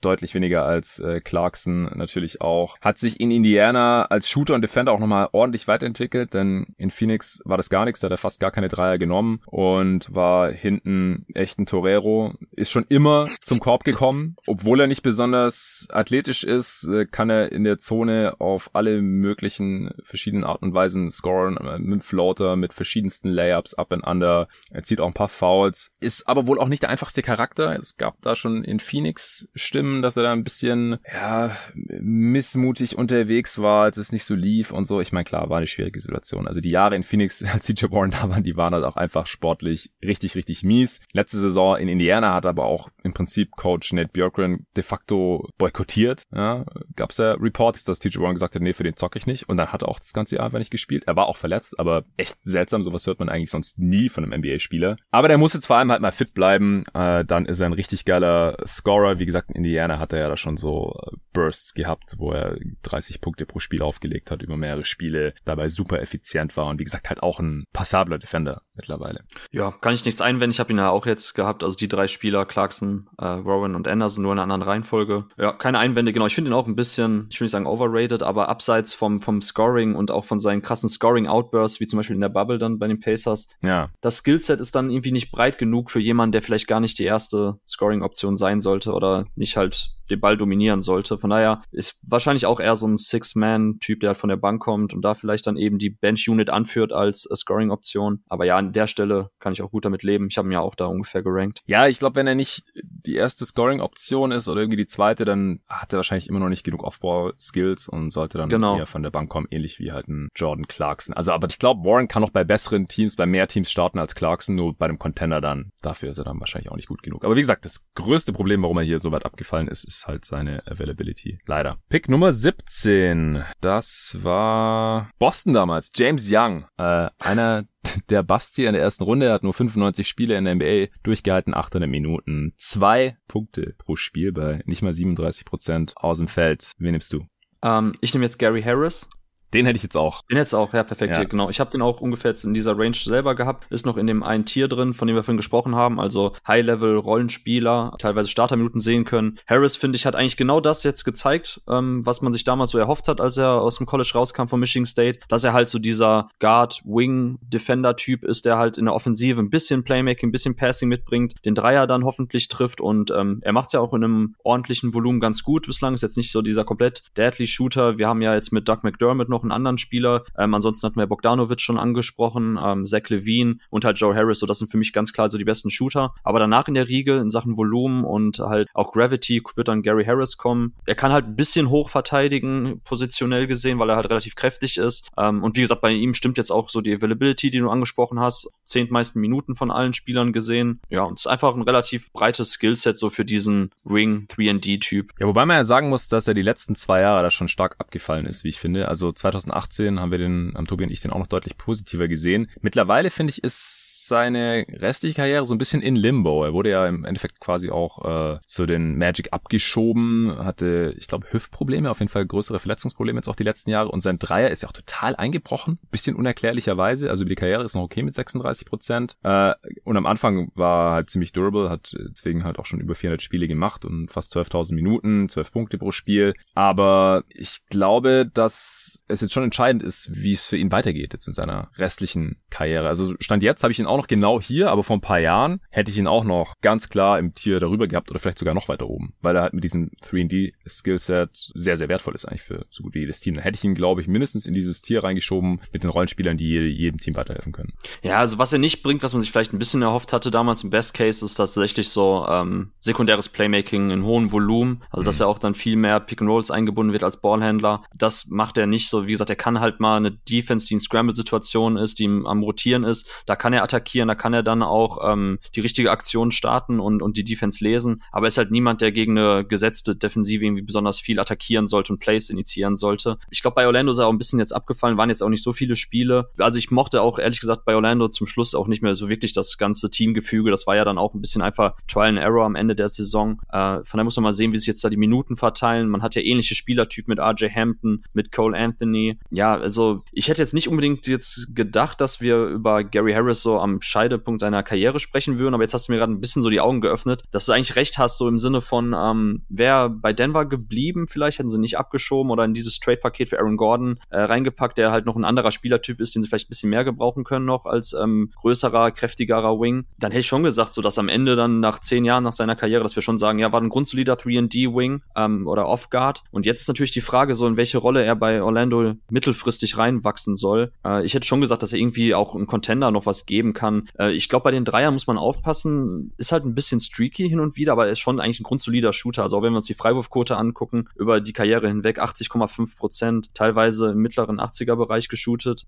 Ja. Also da mache ich, da mach ich mir eigentlich weniger Sorgen. Das glaube ich, er, hat, hängt, hm? er ja? hat ein deutlich niedrigeres Volumen als, als Joe Harris zum Beispiel, als sein ja. Harris Namensvetter und eine viel schlechtere Quote. Also ich, mir ist halt gerade dieser Kontrast aufgefallen dazu, wie Tobi und ich 2018 noch von ihm gesprochen hatten. Da hat er gerade fast 18 Punkte pro Spiel gemacht gehabt. Die zwei Saisons davor hat er 42 und knapp 40 Prozent von der Dreilinie geballert gehabt. Und seither, seit 2018, 19, 33,9 Prozent, 33,3 Prozent, letzte Saison zusammen kumuliert 34 35 Prozent und er hat halt auch relativ wenig Spiele gemacht. Letzte Saison insgesamt 39, also bei den Nuggets hat auch schon nur noch 19 Spiele gemacht gehabt. Davor äh, 56, klar, war auch äh, verkürzte Saison äh, und davor 57 Spiele in der 82 Spiele Saison. Also er hat einfach auch relativ viele Spiele verpasst und seine Dreier nicht mehr getroffen und darunter hat halt auch die Effizienz gelitten. Also wie gesagt, gerade vor 2018 hat er ein 121er Offensivrating gehabt, dann 115 und seither halt 108, 105, 105, also letzte Saison kumuliert 105. Er ist schon eingebrochen, relativ deutlich deutlich aus meiner Sicht und äh, er muss sich jetzt schon fangen, kommt jetzt in die Age 27 Season, also eigentlich gerade erst so in der Prime, das kann wieder alles in die richtige Richtung gehen, aber ich glaube, da ist Orlando halt auch nicht der richtige Ort für, da muss nochmal wahrscheinlich ein Trade kommen oder vielleicht sogar ein Buyout. Ja. Gut, Kommen wir zu Pick Nummer 18. Also Harris damals an 19, jetzt zwei Spots früher. Nochmal die Phoenix Suns, die haben damals Tyler Ennis gedraftet. Äh, Bust, äh, kann man nicht anders sagen. Keine 2400 Minuten, 186 äh, Spiele in der NBA, 4 Punkte pro Spiel, 1,9 Assists. Äh, Point Guard von Syracuse damals, äh, für die NBA einfach irgendwie zu lahm, zu schlechter Wurf auch. Ich nehme jetzt Dougie McBuckets. Hm, okay. Hat die viertmeisten Spiele der Klasse auch, by the way. Ja, ja. ja das ist, es gab damals, ähm, als ich dann drüben war, ähm, von Charlotte erzählt hatte, 2014 beim Big East Tournament. Ja. Da war gerade auch ähm, Sports Illustrated raus mit einem der geilsten Covern, die ich je gesehen habe. Ich weiß nicht, ob du das kennst. Da war damals haben sie für ähm, für Larry Bird, ähm, das ist dann in den 70ern, wann das war, hatten, er hat ja bei Indiana State gespielt am College und da war halt so ein fancy Cover damals in der Sports Illustrated, wo er steht mit so mit zwei Cheerleader und das haben die quasi eins zu eins nachgeschootet mit Doug McDermott, ähm, halt mit den Cheerleadern von Creighton in dieser Larry Bird Pose. das ist auf jeden Fall eins der coolsten ähm, Cover, die ich gesehen habe, weil das damals auch schon so fancy mit Larry Bird war. Und äh, deshalb genau Doug McDermott war damals echt ein unfassbarer Hype um ihn, als er dann eben in seinem letzten Jahr war und dann auch noch die Rekorde eben gebrochen hat. Ja, er wurde teilweise dann auch in Top 10 gerankt, dann wie gesagt ein 11 gepickt, jetzt äh, heute deutlich später bei uns an 18. Aber ich denke, er muss jetzt schon weg hier. Er war jetzt nie der Scorer in der NBA. Neun Punkte pro Spiel. Wahrscheinlich sogar noch weniger, als jetzt hier manche erwartet hätten. Er hat die zweitbeste Dreierquote der Class mit knapp 41 Prozent, aber hat das Volumen da ja auch erst über die letzten Jahre so wirklich nach oben geschraubt. Davor war er halt auch ein Spieler, der seine Dreier sehr gut ausgesucht hat, deswegen eine gute Quote hatte, aber jetzt halt äh, auch von den Possessions ist er vorletzte Saison zum ersten Mal bei Indiana auf über 10 gekommen, bei 44 Prozent dann auch. Letzte Saison dann immerhin 8, also dieses Joe Harris Niveau mit 39 Prozent. Super, super effizienter Spieler, 114 Offensivrating auch über die Karriere. Äh, klarer Bankspieler aus meiner Sicht, defensiv auch einfach zu schlecht, äh, um ihn wirklich starten zu lassen und bringt dann auch offensiv nicht genug, äh, um das irgendwie zu rechtfertigen. Aber so als äh, Scorer-Shooter von der Bank muss er jetzt hier weg, denke ich. Ja, ich habe ihn auch in der Range. Also ich hatte ihn jetzt, glaube ich, noch ein oder zwei Spots weiter hinten. Okay. Ne, zwei Spiele hatte ich jetzt noch vor ihm, aber ähm, ja, ich mag Doug McDermott auf jeden Fall. Was halt jetzt auf dem College-Level noch ging, was in NBA jetzt nicht geht, ist eben so diese Mischung aus äh, schwächere, kleinere Gegenspieler im Post äh, auffressen und größere, langsame dann an der Dreierlinie killen, was man halt öfters mal sieht bei solchen Spielertypen. Oder Henry Allenson, paar Jahre später, war eigentlich ein ähnlicher Freshman-Typ von Marquette, der ja auch in der NBA dann bei Detroit komplett gebastelt ist, weil wenn bei den Spielern das halt nicht mehr so funktioniert wie auf dem College-Niveau, so dieses In-and-Out-Scoring und da halt Mismatches attackieren, dann ist es halt dann ein bisschen schwieriger, aber Doug McDermott hat zumindest so einen verlässlichen Wurf und auch ein bisschen Off-Movement und alles, dass er da eben eine klare Rolle hat und von daher als Spezialist ähm, finde ich ihn vollkommen in Ordnung jetzt zu nehmen. Ja, ich hatte jetzt noch drei andere Spiele, die ich vom Skillset her für wertvoller halte als McDermott, aber die kamen halt erst viel später in die NBA. Daher ist die Karriere bisher aus meiner Sicht noch nicht so viel wert. Kann sein, dass am Ende der Karriere dann äh, anders aussieht. A19 bist du wieder dran für die äh, Chicago Bulls. Ja, dann nehme ich für die Bulls jetzt wahrscheinlich einen von den Spielern, den du jetzt als wertvoll eigentlich nur erachtest, und zwar Maxi Kleber. Genau. Als ist jetzt unser erster undrafted Guy, ne? Yes. Genau, ja. Ja, über Maxi müssen wir eigentlich auch nicht viel sprechen. Ich finde ihn als ähm, Verteidiger eigentlich ein ideales äh, Skillset in der modernen NBA aufgrund seiner Variabilität. Bei den Mavs auch eigentlich immer so mit der wichtigste Verteidiger zuletzt gewesen, weil er eben sowohl Rim Protection liefert und auch für fünf verteidigen kann, als auch auf dem Flügel mal ein Pick and Roll switchen und verschiedene Pick and Roll Verteidigungsarten spielen kann. In der Offensive, wenn der Dreier fällt, ähm, was ja leider ein bisschen streaky zuletzt war, dann ist er da eigentlich auch eine Bank und ein ganz, ganz wichtiger Rollenspieler. Und ich halte auch Maxi Kleber für ein bisschen unterschätzt, immer noch. Vielleicht weniger in den deutschen mhm. Medien, weil ja so viel über ihn berichtet wird, ganz mhm. normal. Aber drüben bei den Kollegen, glaube ich, auch schon, ist in der Draft-Twitter-Community zum Beispiel sehr beliebt. Also da, da sagen auch viele, dass Maxi Kleber eigentlich ähm, einer der unterschätztesten Verteidiger in der NBA ist, mhm. weil eben so dieses, ähm, diese Variabilität, die er dir bringt, total wichtig ist in der modernen Switch-Heavy NBA. Und von daher, ich finde es dadurch auch ein bisschen wertvoller, du wahrscheinlich auch als Doug McDermott, weil ich eben so, wenn er halt so diese 3D dir geben kann und im Angriff kann er ja auch mal einen Pick and Roll finishen als abrollender Spieler, kann cutten, kann auch mal einen Pass spielen. Also ganz, ganz toller Rollenspieler, finde ich. Ja, ja, definitiv. Ist halt erst drei Jahre später in die NBA gekommen, 2017, 18. Ist ein bisschen schade, halt erst Age 26 Season rübergekommen, geht jetzt schon die Age 30 Season und ich finde, man hat letzte Saison auch schon sehen können oder erahnen können, dass halt die Athletik schon langsam schwindet. Die athletische Prime ist halt eher Mitte, Ende 20 und er ist halt schon als Finisher und auch Rim Protector ziemlich abhängig von seiner Athletik und auch als Switch Defender, so von seiner Mobilität. Ich äh, hoffe, dass mhm. das jetzt noch nicht wirklich ein Abwärtstrend war und von daher ist es halt ein bisschen äh, schade und könnte halt auch so den Wert für den Rest seiner Karriere ein bisschen mindern. Aber vom Skillset her ist er auf jeden Fall wertvoller als McDermott. Aber Kleber ja. hat halt erst 267 Spiele in der NBA gemacht. Er hatte auch schon relativ früh seiner Karriere ähm, Knieprobleme. Ich weiß nicht, ob er damals, mhm. damals auch schon Kreuzbandriss hatte. Und er galt ja eigentlich auch so in seinem Jahrgang schon relativ früh als so das vielversprechendste deutsche Basketball- oder NBA-Talent. Ähm, sehr, sehr athletischer Wing gewesen, wo der Wurf ja zuerst eigentlich gar nicht kam und jetzt erst ein bisschen später hinten raus eine sichere Waffe wurde oder ja, sicher, machen wir mal in Anführungszeichen. Ähm, und diese, also ist ein guter Punkt nochmal mit der Athletik, um das nochmal zu unterstreichen, dass er Anfang seiner Karriere auch schon ähm, Verletzungsprobleme hatte, zuletzt immer mal wieder verletzt ausfiel. Und klar, wenn die Athletik dann jetzt irgendwann durch die Verletzung aufgefressen wird, ähm, begrenzt das natürlich dann schon ein bisschen so seine, ähm, seine Möglichkeiten als defensiver Playmaker und Verteidiger. Äh, aber ich finde jetzt im Endeffekt die letzten Jahre war so wertvoll, ähm, sehr, sehr guter Rollenspieler auch bei einem ambitionierten Team gewesen, auch wenn die Mavs leider in den letzten beiden Jahren keine ähm, Serie gewinnen konnten gegen die Clippers. Ähm, ich glaube jetzt an dieser Stelle macht das schon Sinn, auch wenn eben jetzt diese ja, ja. Karriere aktuell noch nicht so, so lang war. Ja. An 20 nehme ich jetzt äh, Dario Saric für die Toronto Raptors. Die haben damals äh, Bruno Caboclo gedraftet. Äh, damals two years away from being two years away. Im Endeffekt war er anscheinend noch weiter weg, denn er ist jetzt auch weg aus der NBA nach 105 Spielen. Ich äh, nehme jetzt wie gesagt den äh, Kroaten. Hat er irgendwie schon seit Jahren in der kroatischen Nationalmannschaft irgendwelche Jugendturniere dominiert gehabt und aber eher so als äh, ja Point Forward Playmaking Wing. In der NBA ist er jetzt mittlerweile nur ein solider Rollenspieler oder war immer nur ein solider Rollenspieler und mittlerweile ist er Backup Big in, in Phoenix, wo auch sehr gut funktioniert hat und da auch äh, quasi die die Second Units der Phoenix Suns mit angeführt hat und Gegner dominiert hat als als Small Ball Stretch Big, der hat auch mal Pass spielen kann und auch klug verteidigt. Damals wie gesagt im äh, Trade für Alfred Payton nach Philly gekommen. Ich denke, der muss halt jetzt weg, wenn er nicht erst zwei Jahre später in die NBA gekommen wäre, also wurde dann halt erstmal noch gestasht von den Process Sixers und jetzt auch nicht wahrscheinlich die gesamte komplette nächste Saison verpassen würde mit seinem Kreuzbandriss, dann hätte ich ihn hier auch noch früher gezogen. Ja, also ich habe Kleber, Saric, McDermott in dieser Reihenfolge. Also von daher, er wäre ah, ja. jetzt auch auf meinem Board gekommen. Okay, gut, dann äh, sehen wir das auch sehr, sehr ähnlich. Äh, was ich auch noch witzig fand, Saric hat mit die beste Frauquote der Class mit knapp 84 Prozent, zusammen mit äh, Rodney Hood. Aber das ist äh, bisschen Trivia am Rande. Äh, bei mir fängt jetzt auch ein neues Tier an, bei dir dann wohl auch. Äh, nee, ich habe jetzt noch einen Spieler. Ah ja, okay, cool. Äh, wer ist das? Äh, Dwight Powell.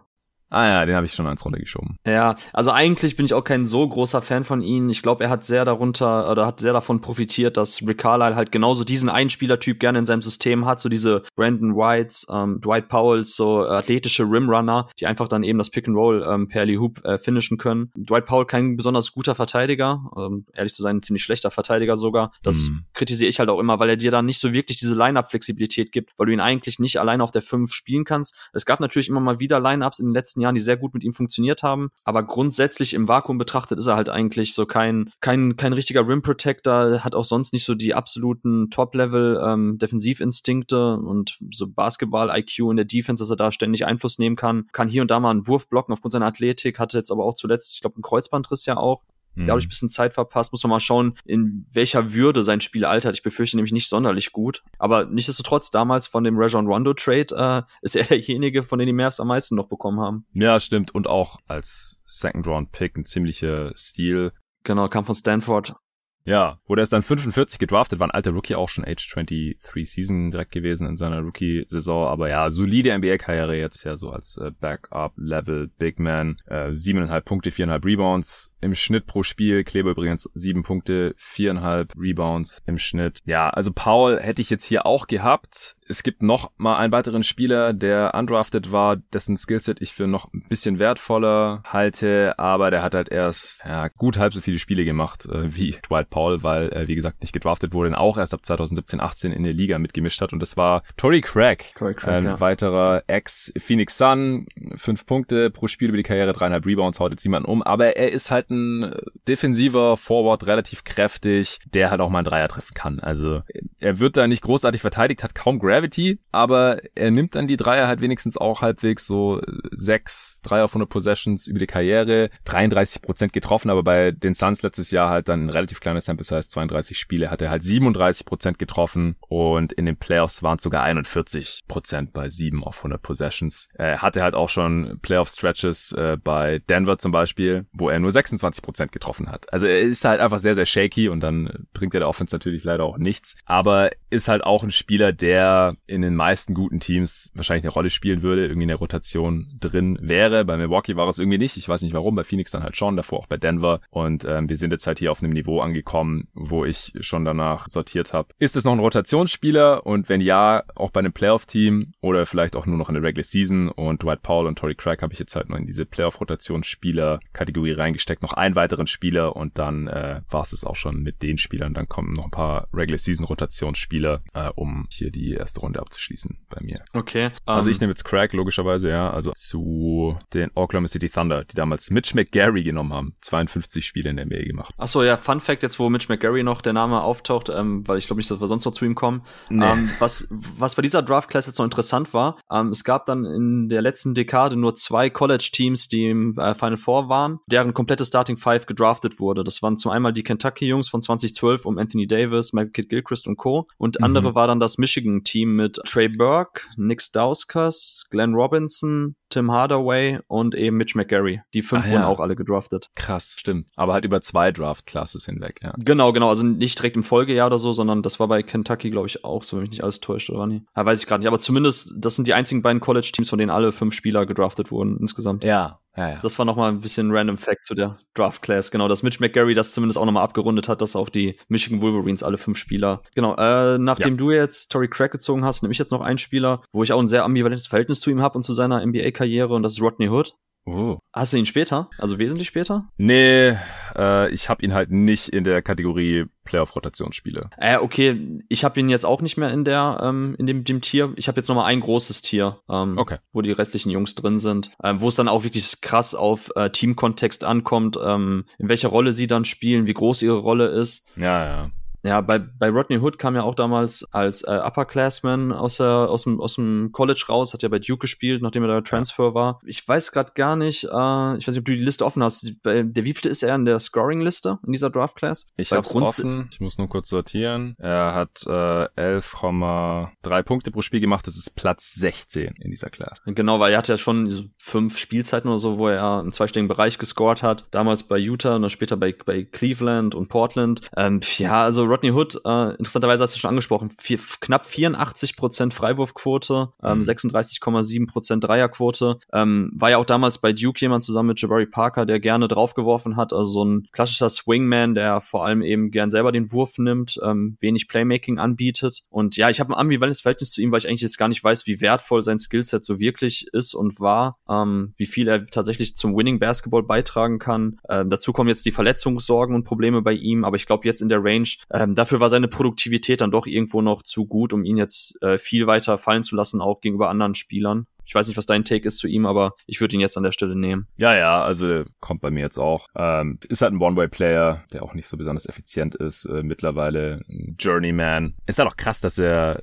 nicht so effizient ist, obwohl er ja seine Freiwürfe und seine Dreier ganz gut getroffen hat. Über die Karriere ja. mit 7er Offensivrating. Ja, jetzt ist er nochmal bei Milwaukee gelandet beim Defending Champ. Vielleicht kann er da noch eine Rolle als Scorer von der Bank irgendwie ausfüllen. Letztendlich ähm, finde ich so, was seine Anlagen angeht, Länge, Shooting Touch und so, ein bisschen enttäuschende Karriere. Karriere. Und auch, ähm, hat er auch Achillessehnenriss hat er doch gehabt, oder? Mm, genau, genau. Ja. Äh, ich hätte jetzt noch Cam Birch, nochmal ein undrafted Spieler, der erst drei Jahre später einen NBA-Vertrag bekommen hat. Äh, aber wurde jetzt auch nochmal ganz gut entlohnt hier von Toronto und ich glaube halt, dass er auch ein Spieler ist, der jetzt wahrscheinlich kein Starting Center bei einem Playoff-Team oder bei einem guten Team wäre, aber zumindest ein Backup-Big, so ähnlich wie Dwight Powell halt, nur dass er halt bisher äh, eine deutlich kürzere NBA-Karriere hatte als Dwight Powell, weswegen ich ihn auch hinter ihm habe.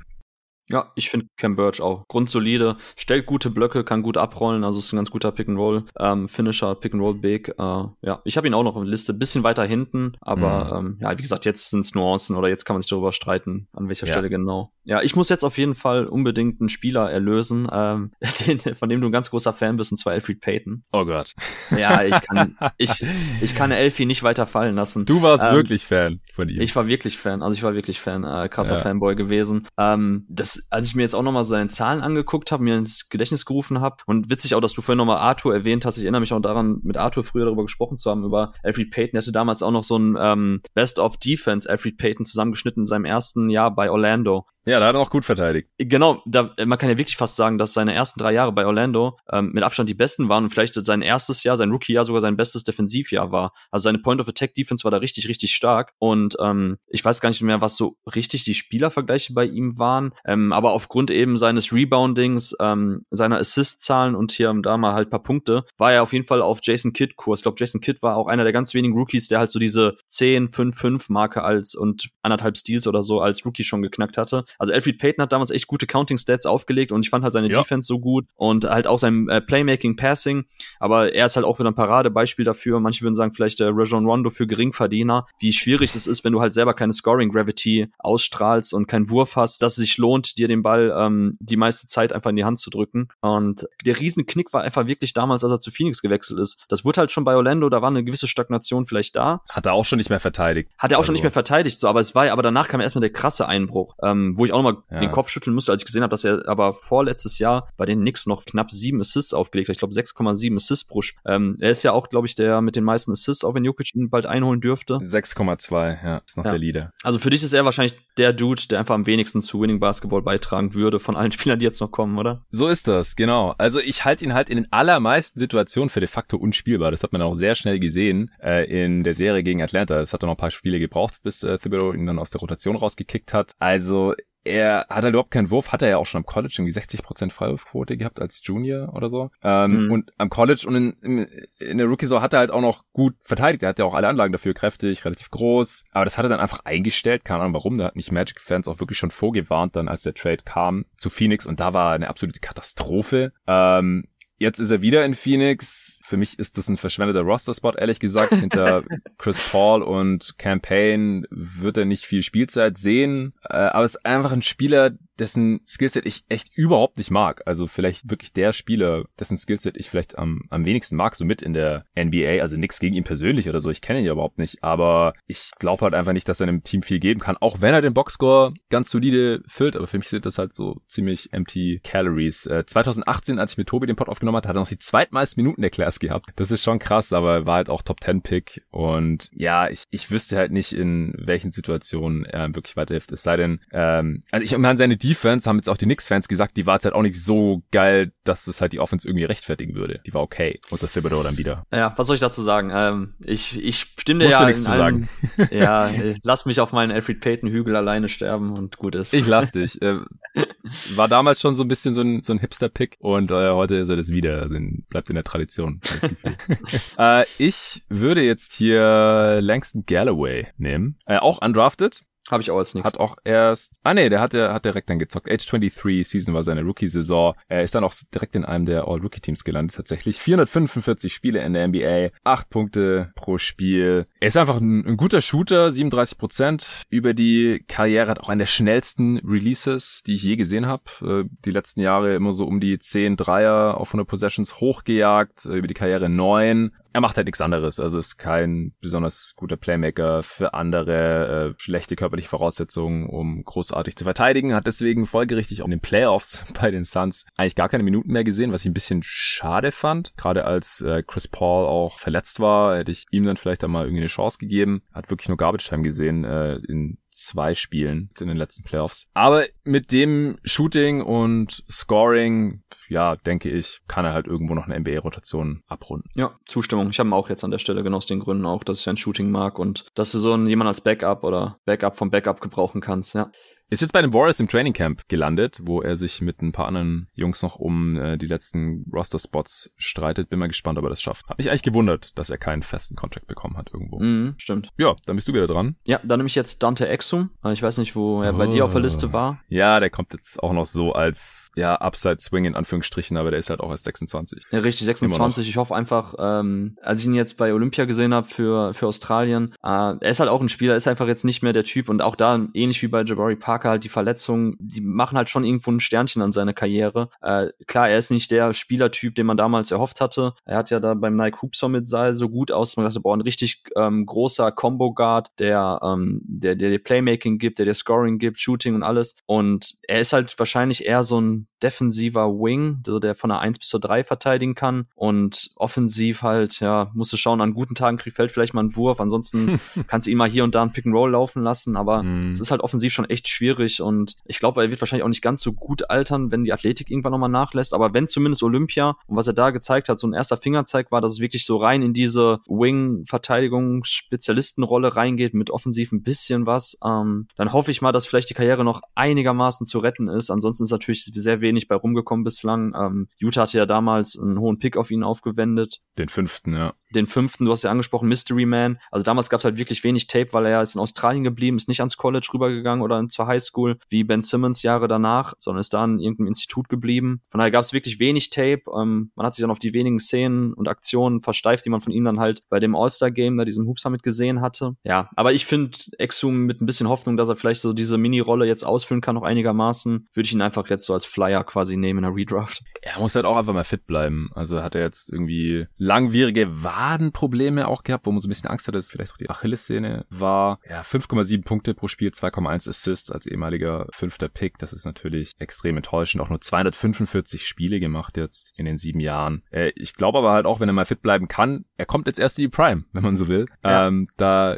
geht halt in der von dir beschriebenen Rolle vielleicht noch irgendwas. Das ist wahrscheinlich auch der Gedanke bei den Rockets, die ihm jetzt nochmal einen Deal gegeben haben dem äh, sie ihn ja schon per Trade reingeholt hatten, da von den Cavs. Ja, mal sehen. Also ich hätte ihn jetzt hier wahrscheinlich auch noch genommen, weil jetzt sind wir dann langsam auch wirklich durch hier. Es gibt jetzt kaum noch wirklich, ja, echte NBA-Rotationsspieler. Äh, ich hätte hier jetzt noch einen Spieler auf dem Zettel, der glaube ich gerade immer noch keinen neuen Vertrag hat. Das ist Tyler Johnson, weil der einfach auch bisher schon eine ganz gute NBA-Karriere hatte eigentlich. Er hat ja auch richtig aber, viel Kohle bekommen. Aber zieh mal das eine Jahr ab, zieh mal das eine Jahr bei den Heat ab. Ich habe Tyler Johnson auch noch drin, aber tatsächlich als letzter einfach nur, ah. weil ich hatte ihn zuerst zuerst höre, dann habe ich, hab ich mir noch mal kurz überlegt, noch mal Stats gecheckt, bei Instat nachgeschaut. Ich so, ey, wenn du echt das eine Jahr abziehst, ähm, pff, auch zuletzt dann bei Brooklyn, was man da gesehen hat, äh, das war, nee, keine Ahnung. Also. Ah, ich fand bei Phoenix eigentlich auch noch ganz gut. Ähm, echt? Waren halt nur 13 Spiele nach dem Trade dann von den Heat. Ja. Mhm. Super kleine Sample Size, aber ja, war, war da echt solide eigentlich. War auch undrafted und von den Heatern, also auch so ein Spieler, der halt aus dem Player Development der Heatern da äh, herausgekommen ist, hat dann ja dieses riesige Offer-Sheet von den Nets bekommen, dass die Heat dann gematcht haben. Äh, dann äh,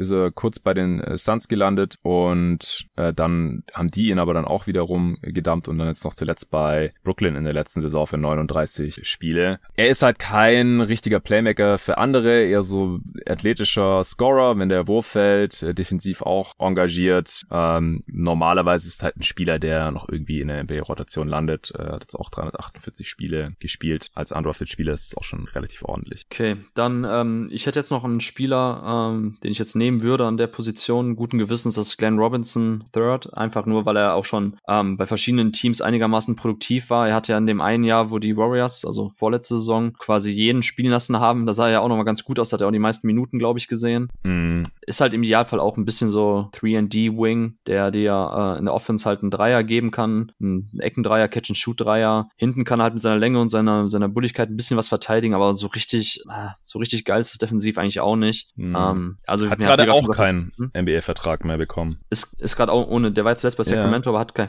kein Deal jetzt mehr, ne? Mhm. Ich, pff, hat schon Best Napier aktuell eigentlich nur einen? Hab ich gerade nicht am Schirm. Nee, ach, der hat ja schon letzte Saison gar nicht mehr. Stimmt, der ist auch jetzt, stimmt, der ist jetzt drüben auch in Europa. Ja, ja, dann war es da, glaube ich, das jetzt auch, oder? Mit NBA-Spielern? Ja, Jabari Parker hatte ja noch einen Deal bei, bei Boston zuletzt Boston. und äh, David ist ja. ein kleiner Fanboy. Nee, aber ansonsten äh, kommt da jetzt wirklich nicht mehr viel. Ich habe jetzt den letzten Pick. Ich schau gerade nochmal auf mein Board. Thanasis Antetokounmpo ist noch auf dem Board, ja. Stimmt. aber Stimmt, Antetokounmpo ist noch ein NBA-Spieler. Ohne seinen Bruder halt auch eher kein NBA-Spieler wahrscheinlich oder Rotationsspieler zumindest nicht. Äh, Noah Warnley ist schon länger raus. Äh, Napier ist noch raus. Also Napier 2018 mit Tobi, als ich da gesprochen habe, da war der auch noch Rollenspieler. Äh, mittlerweile ist er wie gesagt komplett draußen. Letztes auch schon nicht mehr in der NBA gespielt hat ja damals die NCAA Championship mit äh, Yukon gewonnen und da gab's diese LeBron-Story, der dann halt getweetet hat, so, äh, ihr könnt mir nicht erzählen, dass es einen besseren Point Guard in dieser Draft-Class gibt als Shabazz Napier. ja. äh, dann haben die Heat halt auch echt alle Hebel in Bewegung gesetzt und für einen Pick getradet. Genau. Damit sie den getradet. damals schon 23-jährigen Shabazz Napier ziehen können, äh, damit LeBron vielleicht bei Miami bleibt. Aber fand ich halt auch so krass, so, ja, ich meine, klar ist der gut am College. Ich meine, der ist 23, der war viereinhalb Jahre älter als LeBron, als er gedraftet wurde.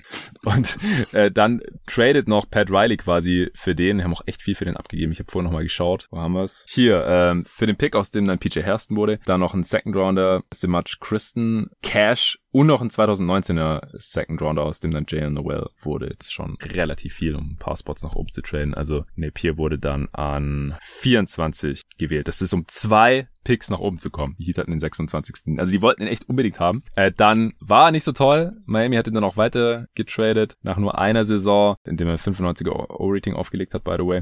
Dann Orlando war auch nicht besser. Dann in Portland hat er sich gefangen und da fand ich ihn eigentlich auch noch ganz gut. Dann äh, noch ein paar Intermezzos gehabt. Brooklyn, Minnesota, Washington und jetzt halt auch raus aus der Liga. Also den nehme ich hier jetzt auch nicht. Ja, Jabari oder Thanasis? Das ist jetzt hier die Frage. Nimm den NBA-Champion. Nein, das, das Krasse bei Jabari ist, was ich auch nochmal gesehen habe, er hat ja mit 21 Jahren, das war die dritte Saison, mit 21 hat er ja eine 20-6-3-Saison yeah. gespielt, ne? Yeah. Und auch 26er Usage, 110er O-Rating, was ja auch okay ist, also überdurchschnittlich. Also damals hätte man auch gedacht, es geht in die richtige Richtung. Die Bucks waren ja damals dann auch die Playoffs, erste Runde ausgeschieden. Ich glaube, gegen Toronto müsste das gewesen sein. Ähm, wo man echt gedacht hätte, so, klar, und Chris Middleton, Jabari Parker und Janis, so, das ist das Trio. So, und dann einfach, du musst überlegen, so ja. zwei Kreuzbandrisse im selben Knie, beide Male links. Ähm, ich würde bei Jabari Parker, auch wenn du gesagt hast, er hatte spielerische Defizite, klar, aber ich meine, nach dem zweiten Kreuzbandriss, ich glaube, da muss er auch echt ein Sternchen schon wieder machen und ähm, ist halt ein ähnlicher Typ gewesen, also zumindest vom Scoring-Potenzial her, was ich vorhin angerissen habe, so bei den College-Jungs, so die dieses Inside-Out-Scoring-Mismatches am, am Flügel bestrafen durch, durch Drives, Mismatches am Zonenrand bestrafen durch kurze Post-Up-Aktionen, so das hat Jabari Parker ja auch gezeigt. So, wenn dann aber die Athletik irgendwann weg ist, der Wurf halt nicht so zuverlässig ähm, fällt, dass du auch immer eng verteidigt wirst, dass du direkt Switches gegen dich bekommst, damit du keinen Platz kriegst. So, das ist bei Jabari Parker, kam das ja nie, der Wurf in dem Volumen und in der Sicherheit. Und dann fällt das halt weg und dann war er eben nicht so dieses offensive, wandelnde Mismatch. Ähm, und jetzt zum mhm. Schluss, ich glaube, bei Boston hat er teilweise auf der 5 auch gespielt, ne? Wenn mich nicht ja, ja, so als Small Big. Ja. Ja, aber ey, komm. Also er ist halt auch einer der schlechtesten Defender, die ich je gesehen habe, glaube ich, in der NBA. Und ich fand's ja, auch das hat man auch schon vermutet, ja. Damals genau, schon. das wurde halt auch schon bei der Draft-Übertragung, wurde das so deutlich gesagt, wie ich es sonst noch nie von so einem Top-Pick gehört habe, glaube ich. Also Jay Billis so, er muss sich wirklich in der Defense verbessern, so, das war wirklich nicht gut am College. Und ich habe gedacht, wow. Äh, und so war es dann aber halt auch. Und er hat ja auch selber das dann bestätigt, als er Free Agent war, glaube ich, als er dann nochmal von den Bulls diesen äh, relativ großen Einjahresdeal bekommen hat. Ach, die, ich meine, die Bucks haben ihn auch als Second Pick nach dem Rookie-Vertrag einfach ziehen lassen. Das sieht man ja sonst eigentlich auch überhaupt nicht. Vor allem nicht, wenn der im Rookie-Contract mal 20 Punkte pro Spiel gemacht hat. Das zeigt ja. einmal das Standing von Jabari Parker. Aber er hatte damals, glaube ich, noch eine Schulterverletzung nach den beiden Kreuzbandrissen. Also die wollten wahrscheinlich einfach keinen längeren Deal für den mehr ausgeben. Ähm, er wurde, glaube ich, dann am Ende schon gebancht, ähm, ja. bevor er dann eben, ich weiß, ich weiß nicht, ob das ein ein- oder zwei Jahres-Deal war bei den Bulls. Das war, ähm, das zweite Jahr war ungarantiert, aber das erste Vertragsjahr waren irgendwie 20 Millionen oder relativ viel Kohle damals noch für ihn. Und deswegen hat er das dann halt gemacht, hat er ja aber auch nur 39 Spiele gespielt, von denen auch nur 17 gestartet ist. In seinem letzten Jahr in Milwaukee hat er 31 Spiele gemacht und nur drei gestartet, genau. Ja, also die Defense hätte ihn auf lange Sicht so oder so gekillt oder zumindest ähm, er hätte es wahrscheinlich, also es hätte schon offensiv echt sein Ceiling erreichen müssen, damit man über die Defensive hinwegsehen kann, also da eben eher ein negativer Faktor ist, aber das kannst du dir ja beim Rollenspieler nicht erlauben oder warum solltest du für einen Rollenspieler deine, deine Defense killen und dass Parker ja. dann irgendwann auf seine 20 bis 25 Punkte pro Spiel gekommen wäre, also ist halt immer ein bisschen What If bei ihm, weil ich glaube schon, dass die zwei Kreuzbandrisse im selben Knie ihn schon echt sehr, sehr viel geraubt haben von, von, und er hat ja nicht von Athletik gelebt, aber zumindest so die ganze Dynamik ja. und die, die Spritzigkeit in seinen Bewegungen, so die war ja dann echt weg und so, und dass er jetzt so ein bisschen noch so Smallball Fünfer spielen darf, ähm, ist schon irgendwie traurig und schade. Ich weiß nicht, wo die Reise für ihn hingegangen wäre ohne Verletzung, aber. Ja, er galt ja so als Next Carmelo Anthony vielleicht Richtung Paul Pierce, wenn das Verteidigen anfängt. Das krasse ist, das hatte ich damals mit Tobi auch schon gesagt, es ging ja dann halt schon leider eher Richtung Michael Beasley oder sogar eigentlich Derek Williams eher, die auch beide der zweite Pick waren und so Tweener Forwards waren, in der NBA dann nicht verteidigen konnten und so. Klar, bei ihm kamen noch die ganzen Verletzungen dazu und da kann man einiges drauf schieben, aber die Einstellung war halt auch so, ich meine, wer öffentlich in einem Interview sagt, so, ja, Defense don't get you paid, ähm, deswegen verteidige ich nicht. Also da, da stimmt auch einfach was in der Birne dann nicht, sorry. Äh, ja, komm, genug gerantet über Jabari Parker. es tut weh, ich weiß. Äh, ich nehme Thanasis Antetokounmpo äh, aus Respekt vor seinem NBA-Titel als einziger Spieler dieser Class an 30 für die äh, San Antonio Spurs, die damals noch Kyle Anderson da bekommen hatten. So, damit wären wir jetzt auch äh, durch. Äh, ich muss das hier noch kurz eintragen. Also Antetokounmpo wurde damals auch in der zweiten Runde gedraftet, wie gesagt, direkt aus der G-League. Äh, wen hattest du an 29 nochmal genommen? Äh, war das Glenn Robinson, ne? Ja, genau. Sorry. Den hatte ich äh, da nicht. Deswegen bin ich gerade nicht auf ihn gekommen. Ich muss das hier gerade noch alles eintragen, damit ich gleich sagen kann, wer bei uns äh, früher gepickt wurde oder deutlich später. Aber erstmal kommen wir noch kurz äh, zu Most Overrated. Wer ist der am meisten überbewertete Spieler, der überbewertetste Spieler dieser Draft Class aus deiner Sicht? Äh, ich weiß gar nicht, ob es da tatsächlich noch irgendwie, ähm, dadurch, dass Andrew Wiggins halt letztes Jahr gute Ansätze gezeigt hat in der Defense, ist er da ein bisschen, ist er da nochmal weggekommen, äh, sonst wäre er natürlich ganz klar mhm. mein Most Overrated Spieler gewesen. Aber so habe ich jetzt gar nicht, also ich habe drei Spieler aufgeschrieben, aber eigentlich finde ich jetzt nicht unbedingt, dass sie in der öffentlichen Wahrnehmung so dermaßen ähm, überschätzt werden.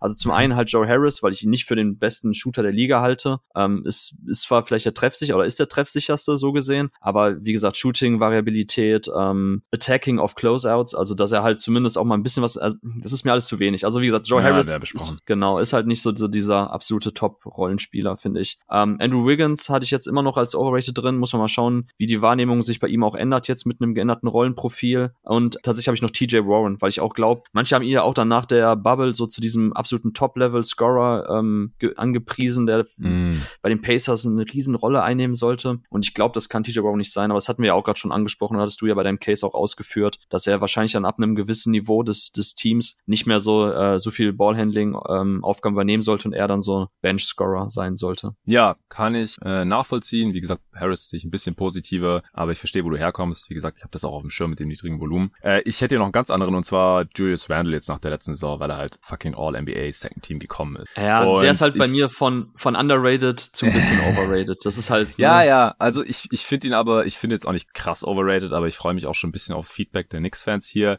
äh, wir haben ihn an sechs gepickt. Ich habe ihn sogar an sechs gepickt. Ich glaube, viele hätten ihn halt an drei, vier, fünf, also vor Smart, vor Grant, definitiv einige. Kann man auch irgendwie diskutieren, habe ich ja sogar. Ich habe ihn ja im selben Tier mit Grant auch äh, und du aber nicht. Und ja, vor Levine sehe ich halt gar nicht. Aber wie gesagt, nach der letzten Saison wird er, glaube ich, gerade ein bisschen overhyped. Ich bin sehr, sehr gespannt auf die nächste. Ja, ob er das bestätigt, dann ähm, kann man das auch weniger als Overhype oder One-Hit-Wonder oder wie auch immer einschätzen. Aber wenn das halt wieder ein bisschen regressiert, sein Shooting und damit auch seine Effizienz und damit letztendlich natürlich auch sein Value als erste Scoring- und Ballhandling-Option. Also die Wahrheit liegt aus meiner Sicht wahrscheinlich irgendwo zwischen seiner Regular Season und seiner Playoff-Performance. Natürlich viel näher an der Regular Season-Performance, aber halt nicht auf All-NBA. Ja. Sonst müsste er ja auch an, hätte er auch an drei weg müssen hier, keine Frage. Most underrated, wen hast du da? Äh, ich habe da zwei Spieler. Ähm, anhand deiner Reaktion zu Yusuf Nurkic ähm, würde ich schon sagen, dass er dann teilweise ein bisschen unterschätzt wird. Klar, hängt zusammen mit den Verletzungen. Bei Denver hat man sich dann auch richtigerweise natürlich No-Brainer für Jokic und nicht für Nurkic entschieden, weil ich, wenn ich mich recht ja. entsinne, war das ja damals wirklich mal kurzzeitig eine Diskussion. Wen von beiden sollte man traden, wen sollte man behalten, auf wen sollte man bauen? Und er hat natürlich alles richtig gemacht. Aber ich finde halt Nurkic, so mir wird sein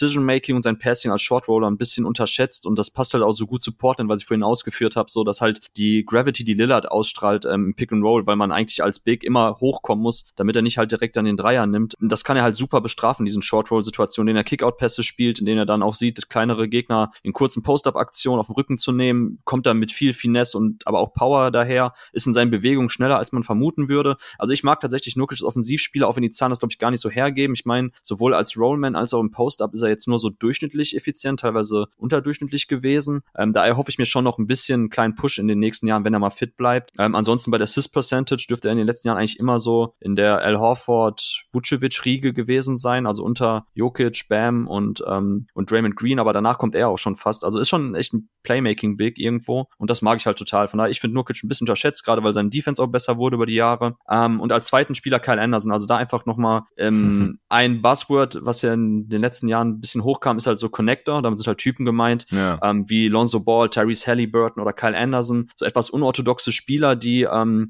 die vielleicht früher als als Point Guard ähm, definiert worden wären, aber die eigentlich so nicht wirklich die primäre Ballhandling-Option sind, sondern eher hier so diese ganzen kleinen Dinger gibt, so Hockey-Assist spielen, verschiedene Positionen verteidigen können, ähm, Offball spielen, aber halt auch mal ein Pick-and-Roll als Ballhändler laufen können. Und das bringt auch Kyle Anderson mit. Dazu ist er ein sehr, sehr guter defensiver Playmaker. Das wird auch unterschätzt, weil er halt nicht besonders ähm, dynamisch und athletisch ist, aber auch einer der wenigen Spieler, glaube ich, in dieser Draft-Class, der, ähm, der, der, der fast über zwei ähm, Steals und zwei Block bei den Percentages aufbringt. Mhm. Ich glaube, ich habe gerade gesehen, in vier Spielzeiten war er bei beiden über zwei. Ja, das ist schon, also das sieht man meistens nur bei echt tatsächlichen so Premium-Wing-Defendern, dass die in beiden Kategorien über zwei Prozent auflegen. Ähm, da nimmt er halt einen guten Einfluss auf das Team, sowohl bei den Spurs als auch jetzt bei den Grizzlies. Sehr, sehr starke letzte Saison. Ähm, sehr guter Passer, dazu opportunistisches Scoring. Also, dass er halt dann, wenn er mal frei ist, hat sein Dreiervolumen hochgeschraubt, hast du ja vorhin angesprochen. Ja, also, ich glaube, er nimmt, hat letzte Saison so viele genommen wie in den vier, fünf Jahren davor. Ähm, es geht bei ihm in die richtige Richtung. Ich freue mich, dass er bei den Grizzlies ist. Also, ich mag ihn als Spielertyp total. Äh, Shoutout an Nico, der ihn auch mag, der auch schon gesagt hat, so bei den Spurs war einer seiner, seiner Darlings. Also, ja, Kyle ja. Anderson für mich in der öffentlichen Wahrnehmung noch immer ein bisschen underrated. Ja, also den kann ich auch besser nachvollziehen als Nurkic, aber da haben wir ja zu Genüge drüber diskutiert. Da nehme ich jetzt auch das Gegenstück und zwar Clint Capella, äh, der bei uns erst an neun weggegangen ist. Ähm, den hätte ich auf jeden Fall vor Nurkic. Und ich glaube auch, dass er nach wie vor immer noch so ein bisschen unterm Radar fliegt. Und ansonsten sehe ich jetzt eigentlich auch niemanden mehr, der jetzt hier kriminell underrated wird, denke Wo ich. hattest du Capella bei dir auf dem Board jetzt? Äh, kann ich dir sofort sagen. Äh, an sieben, aber im selben Tier mit Gordon, den ich am sechs habe. Hä, ich habe ich hab ihn auch an sieben. Ich weiß ja schon gar nicht mehr, weil schon so lange her ist, was wir da gemacht haben. Also es ist ja auch interessant, dass wir beide ihn eigentlich auf unserem Board höher haben. Ja, weil wir halt beide ähm, Spieler gezogen haben, die der andere deutlich weiter unten hatte, weil ich halt Grant, Stimmt, du hast Grant und du Nurkic. Ja. Dadurch ja. ist er an neun gerutscht. Stimmt. Ja. ja, dann sehen wir ihn gleich, auf jeden Fall. Aber